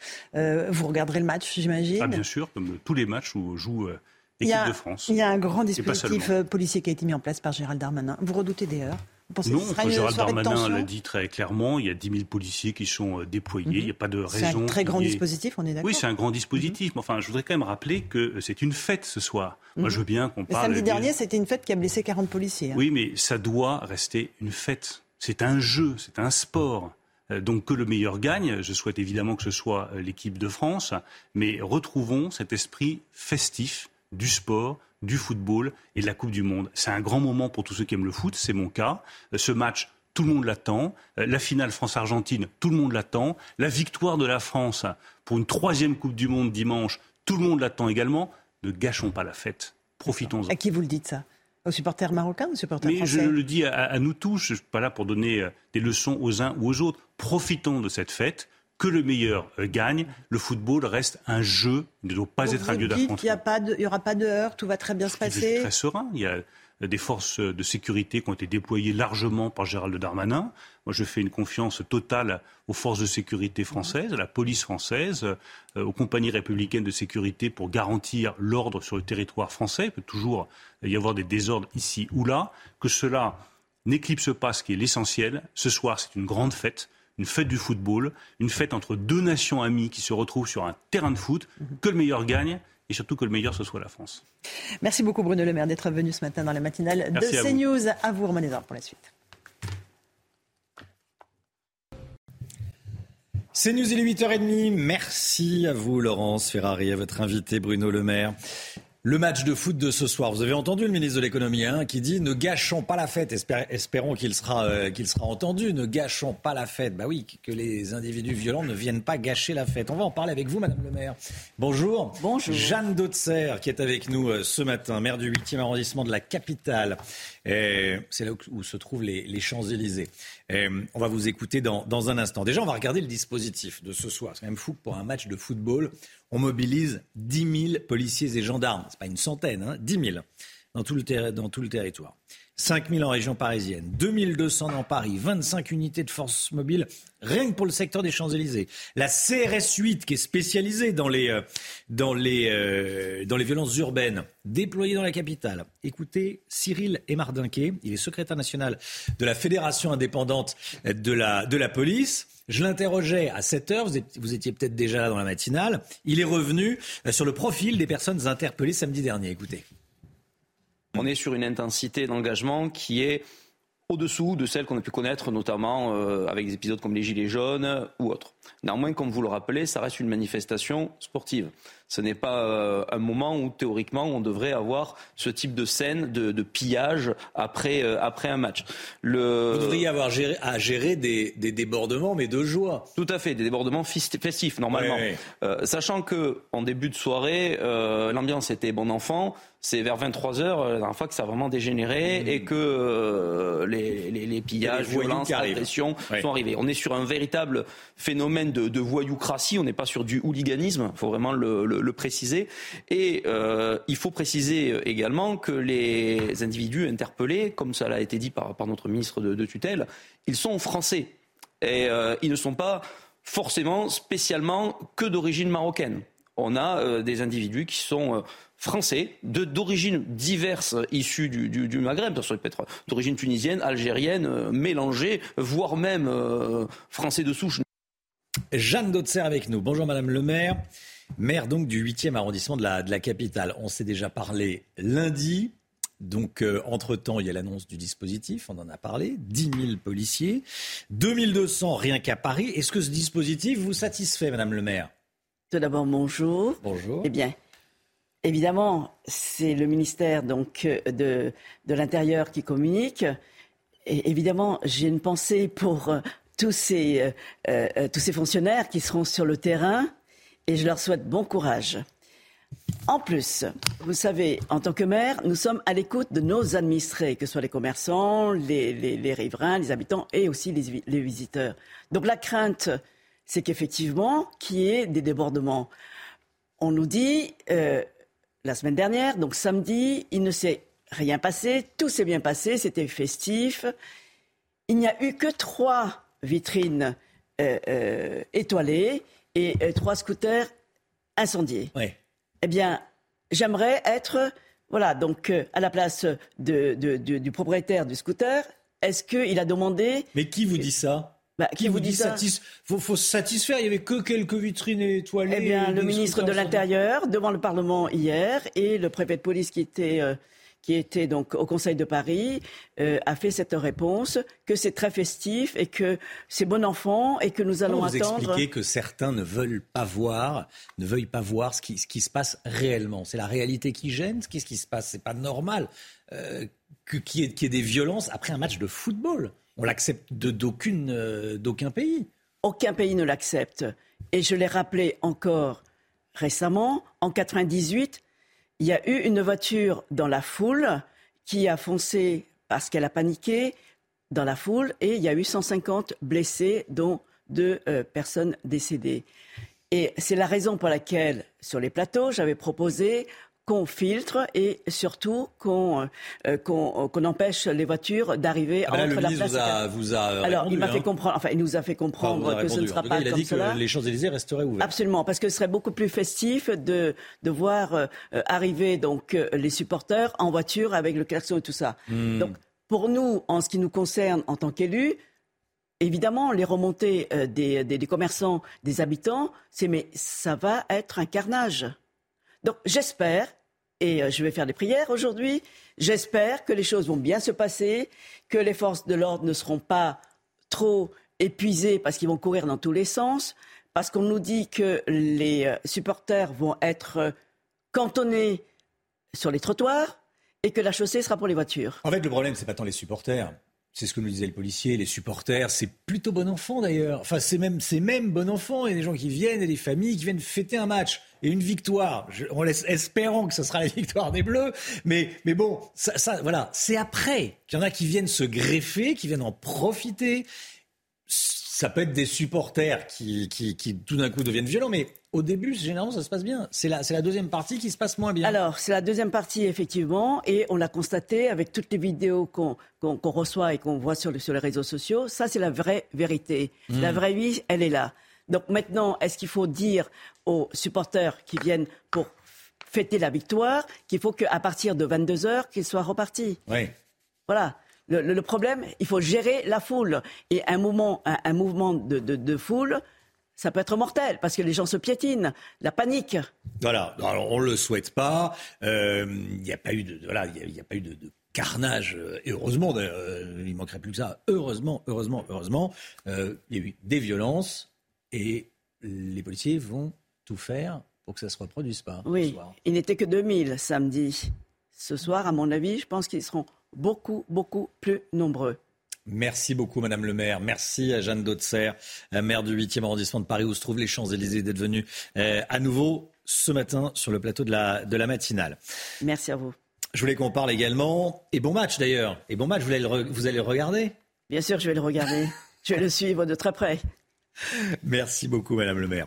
Toujours pas de scène de crime dans l'affaire Jubilard. Hier soir, a eu lieu une reconstitution de la nuit où Delphine Jubilard a, a disparu. Ouais, Cédric Jubilard, son mari et principal suspect, était présent sur les lieux à Cagnac-les-Mines, dans le Tarn.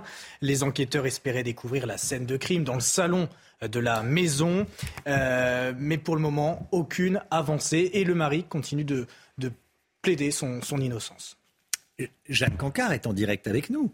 Jeanne, vous êtes là, Jeanne, devant la maison du, euh, du couple. Euh, cette maison tristement euh, célèbre. Il n'y a, eu aucune avancée hier soir. On n'a rien appris véritablement, d'après ce qui est ressorti. Et néanmoins, il n'y a pas eu d'avancée, en tout cas majeure. C'est-à-dire qu'en effet, Cédric Jubilard, il est resté campé dans ses positions. Il livre toujours la même version des faits. Alors du côté de l'accusation, du côté des parties civiles, on note quand même eh bien, un avantage à cette mise en situation qui a eu lieu cette nuit ici à l'intérieur et à l'extérieur du domicile conjugal, puisque l'accusation dit que cette mise en situation a permis de consolider, de conforter des éléments précis, des éléments clés du dossier, qu'à l'inverse, eh bien, les avocats de Cédric Jubilard, la défense, ces trois avocats qui ont fait cette demande de transport ici sur les lieux, eux disent que cela n'a rien changé, que l'accusation n'a pas été en capacité, je cite, de fournir de scénarios crédibles ou bien tout simplement de scènes de crime. Les trois avocats de Cédric Jubilard qui vont prochainement demander une nouvelle remise en liberté. Ce sera la septième pour leur client Cédric Jubilard. Jeanne Cancard, merci beaucoup Jeanne, en direct de, de Cagnac-les-Mines. France-Maroc ce soir. Saïd El Abadi est avec nous. Saïd, Kylian Mbappé face à Ashraf Hakimi. Bon, il y a, France-Maroc ce soir. Il y a également des, matchs à l'intérieur du match. Hein. Exactement, un duel de bolide. Tout simplement. Kylian Mbappé, Ashraf Hakimi, les deux coéquipiers de Paris Saint-Germain qui se retrouvent. Attention, ça va 100 à l'heure. Bon, 100 à l'heure. Façon de parler. 36 km heure de vitesse de pointe pour Kylian Mbappé et 35,28 km heure pour Ashraf Hakimi. Les deux sont sur le même côté. Hein. Ça promet, ça promet. Et il y aura d'autres duels. Hein. Il y a des coéquipiers qui jouent en club ensemble, Jules Koundé avec notamment Yacine Bounou euh, qui ont joué ensemble à Séville. Il y a les joueurs du Bayern de Munich, euh, Dayo Upamecano, Kingsley Coman avec Noussaïr Mazraoui et surtout on aura des retrouvailles entre Olivier Giroud et Walid Regragui qui ont joué ensemble à Grenoble. Alors à l'époque, Giroud n'avait pas de barbe, il avait les cheveux longs, comme vous pouvez le voir. Walid Regragui, lui, il avait déjà la boule à zéro. Voilà, il ah, même, même en se concentrant, vous êtes sûr que vous ne vous, trompez pas, hein, c'est bien lui. Pas hein, du tout. Sur la petite photo. Pas du tout. Il y aura un autre joueur qui sera concerné par ce France-Maroc. Ce sera chez nous, du côté des, des Français, avec Matteo Gendouzi, qui est sur le banc de touche euh, généralement, mais qui est d'origine marocaine. Alors peut-être que son cœur battra la chamade à ce moment-là. Bon, il euh, y en a un qui est en forme, hein, dis donc, 54 ans, Didier Deschamps. Euh, chapeau, hein Exactement. Chaque jour, une heure de gainage. Une, heure, de, gainage. Regardez ça. Et c'est parfait, hein. parfaitement exécuté. 54 ans, toujours la pêche, toujours la pêche pour Didier Deschamps, c'est parfait. Il est en pleine forme, il le fait pourquoi? Pour physique, mais aussi pour le mental. Il le dit lui-même. Ouais. Il n'y en a aucun qui a 50 ans autour de la table. Euh, non. Mais, il est sacrément en forme, hein, et on le fait pas. Hein. On est, euh, en tout cas, moi, je. On peut le faire, Romain, si vous voulez. On peut tenter, hein, si vous voulez. Mettez au défi, on le fait tout de suite, il hein, n'y a pas de problème. Hein. Demain matin, on tente ça? Demain matin, on tente ça. Si euh, victoire des Bleus, on tente ça. Voilà, avec trois buts d'écart. C'est votre pari d'ailleurs. Vous avez dit 3-0. Moi, j'ai dit 3-0. Moi, j'ai dit 3-0. Je pense que bon, il ils vont, ils vont les laminer, les Marocains, comme, euh, comme dit l'un des, l'un des, l'un des, Français qu'on a, qu'on a interrogé pour la, chronique, c'est votre avis. Allez, il est, euh, il est 9h moins le quart. Merci Saïd. 9h moins le quart, c'est euh, le point info tout de suite. Avec Augustin Donadieu, le point info, les, toutes, toutes les dernières informations. Et juste après, c'est la santé.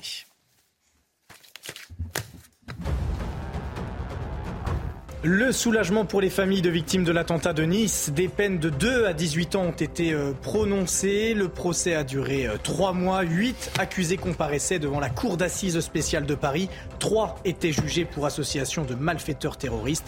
L'un a fait appel de sa condamnation. Des explosions ont été entendues dans le centre de Kiev. Selon euh, la maire de la ville, la défense antiaérienne aurait abattu 6 drones, 10 drones de fabrication iranienne. Et puis la conférence internationale de soutien à l'Ukraine qui a réuni plus d'un milliard d'euros pour soutenir la population ukrainienne face à l'hiver. 415 millions d'euros seront alloués euh, au secteur de l'énergie, 25 millions à celui de l'eau, 38 millions iront à l'alimentation, 17 millions à la santé et 22 au transport. Les premiers mots de l'avocat de l'eurodéputé Eva Kaili après le scandale de corruption. Il a déclaré hier soir qu'elle était innocente et ne connaissait pas l'existence de l'argent. Des sacs pourtant contenant 150 000 euros en billets ont été découverts dans son appartement à Bruxelles. La grecque de 44 ans est soupçonnée d'avoir été payée par le Qatar pour soutenir ses intérêts. Écrouée depuis dimanche à Bruxelles, elle va demander sa liberté conditionnelle aux autorités judiciaires.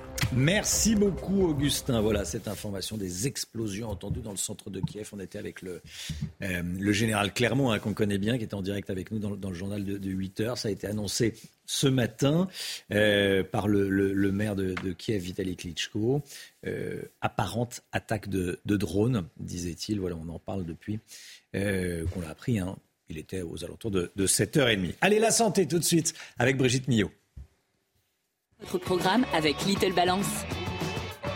Little Balance, les balances et impédance mètres, sans pile et connectés. Le docteur Millot avec nous. Bonjour Brigitte. Bonjour. L'acteur Bruce Willis avait annoncé au printemps l'arrêt de sa carrière pour cause d'aphasie. Sa famille et ses proches annoncent que son état se détériore. Brigitte, vous nous parlez de l'aphasie aujourd'hui. Qu'est-ce que c'est? Alors en fait, quand on dit l'aphasie, on devrait dire les aphasies, parce qu'il n'y a pas une aphasie qui ressemble à une autre aphasie. Il y a autant d'aphasie que d'aphasique ou d'aphasique que d'aphasie. C'est un syndrome en fait, c'est pas une maladie. Hein. Euh, si on prend littéralement le mot, ça veut dire privé de la parole, mais on va voir que ce n'est pas si simple que ça. En fait, il s'agit toute lésion pratiquement dans le cerveau, notamment dans le cerveau gauche, parce qu'on parle avec son cerveau gauche, même chez les gauchers, normalement vous savez les choses s'inversent, mais même chez la plupart des gauchers, le centre de la parole se trouve dans l'hémisphère gauche.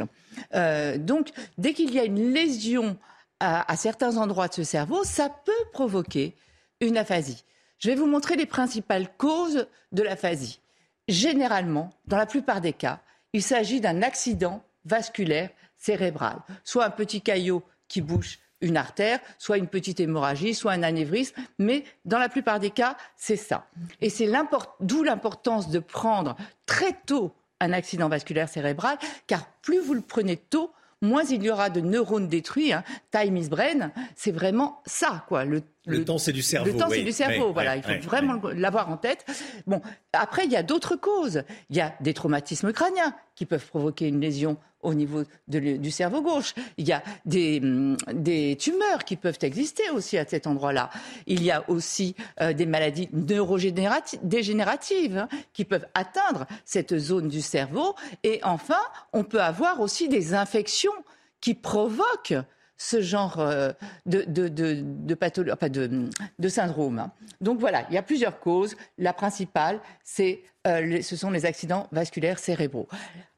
Alors là, dans le cas de Bruce Willis, comme c'est quelque chose de progressif, on aurait plutôt tendance à croire qu'il s'agit d'une maladie évolutive, donc peut-être neurodégénérative, hein, euh, puisqu'a priori c'est en train de s'aggraver, alors que les autres une fois qu'elles sont installées, hmm, il y a de la rééducation à faire. On peut toujours. Alors là, c'est un message important. Il ne faut jamais baisser les bras. Il faut toujours, toujours se battre, combattre pour essayer de retrouver le chemin de la parole. Parce que vous le savez, le cerveau, il est plastique. On arrive, on sait maintenant que neurone perdu n'est pas neurone foutu. On peut arriver à trouver d'autres petits chemins pour arriver à recréer des connexions entre les neurones. Donc, même si c'est très difficile, il ne faut jamais baisser les bras. Alors, euh, on dit, on dit que c'est la parole. Mais en fait, c'est pas que la parole, parce que la parole, c'est quelque chose de très complexe. C'est la vision, c'est l'articulation, c'est la phonation, c'est le parler. Euh, mais c'est, ça peut être aussi le comprendre, ça peut être aussi le lire, et ça peut être aussi l'écrire. Donc, vous voyez, quand on parle de la parole, on a toujours l'impression que c'est juste euh, la parole comme ça qui sort. C'est pas ça, c'est tout. Donc, vous imaginez quand vous êtes, quand toutes ces fonctions sont atteintes, si je peux pas vous parler, mais si je ne peux pas vous comprendre, si je ne peux même pas vous lire, si je ne peux même pas vous écrire, vous imaginez l'enfer. C'est-à-dire que vous ne pouvez pas être autonome. On peut pas vous, si on vous demande votre nom, vous ne pouvez pas le dire. Si on vous demande vos papiers, vous ne pouvez pas. Au téléphone, vous ne pouvez pas. C'est tout ça, parce que quelqu'un qui ne peut pas que parler, mais qui peut encore lire et écrire, il peut communiquer comme ça. Là, on ne peut plus. Dans certaines formes, on ne peut plus communiquer. Il y avait la femme d'un monsieur atteint d'aphasie, euh, parce que c'est dur pour le patient mais c'est dur pour son entourage, vous imaginez. Hein. Euh, donc là, la femme, la femme et les ex-femmes, les enfants et tout, ça doit être terrible hein, ce qu'ils sont en train, de vivre. Il y avait la femme d'un aphasique euh, qui, elle, s'était occupée d'une association qui disait « Je suis devenue son cerveau gauche ». C'est-à-dire qu'en fait, elle était là tout le temps pour s'occuper, pour essayer de comprendre, etc.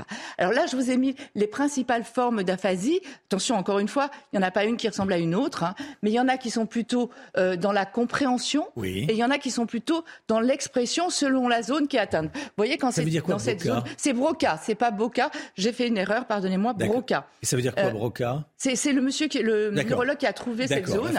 C'est plutôt une aphasie réceptive, c'est-à-dire qu'on a du mal à comprendre, mais on arrive à parler.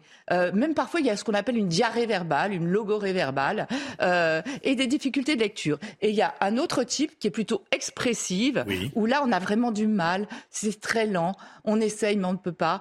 Donc, vous voyez, il y a quand même différents types. Vous avez une association qui est formidable, qui s'appelle la FNAF, la Fédération nationale des aphasiques de France. Vraiment, n'hésitez pas à les contacter, à les lire, parce que dans ces cas-là, on se sent tellement seul.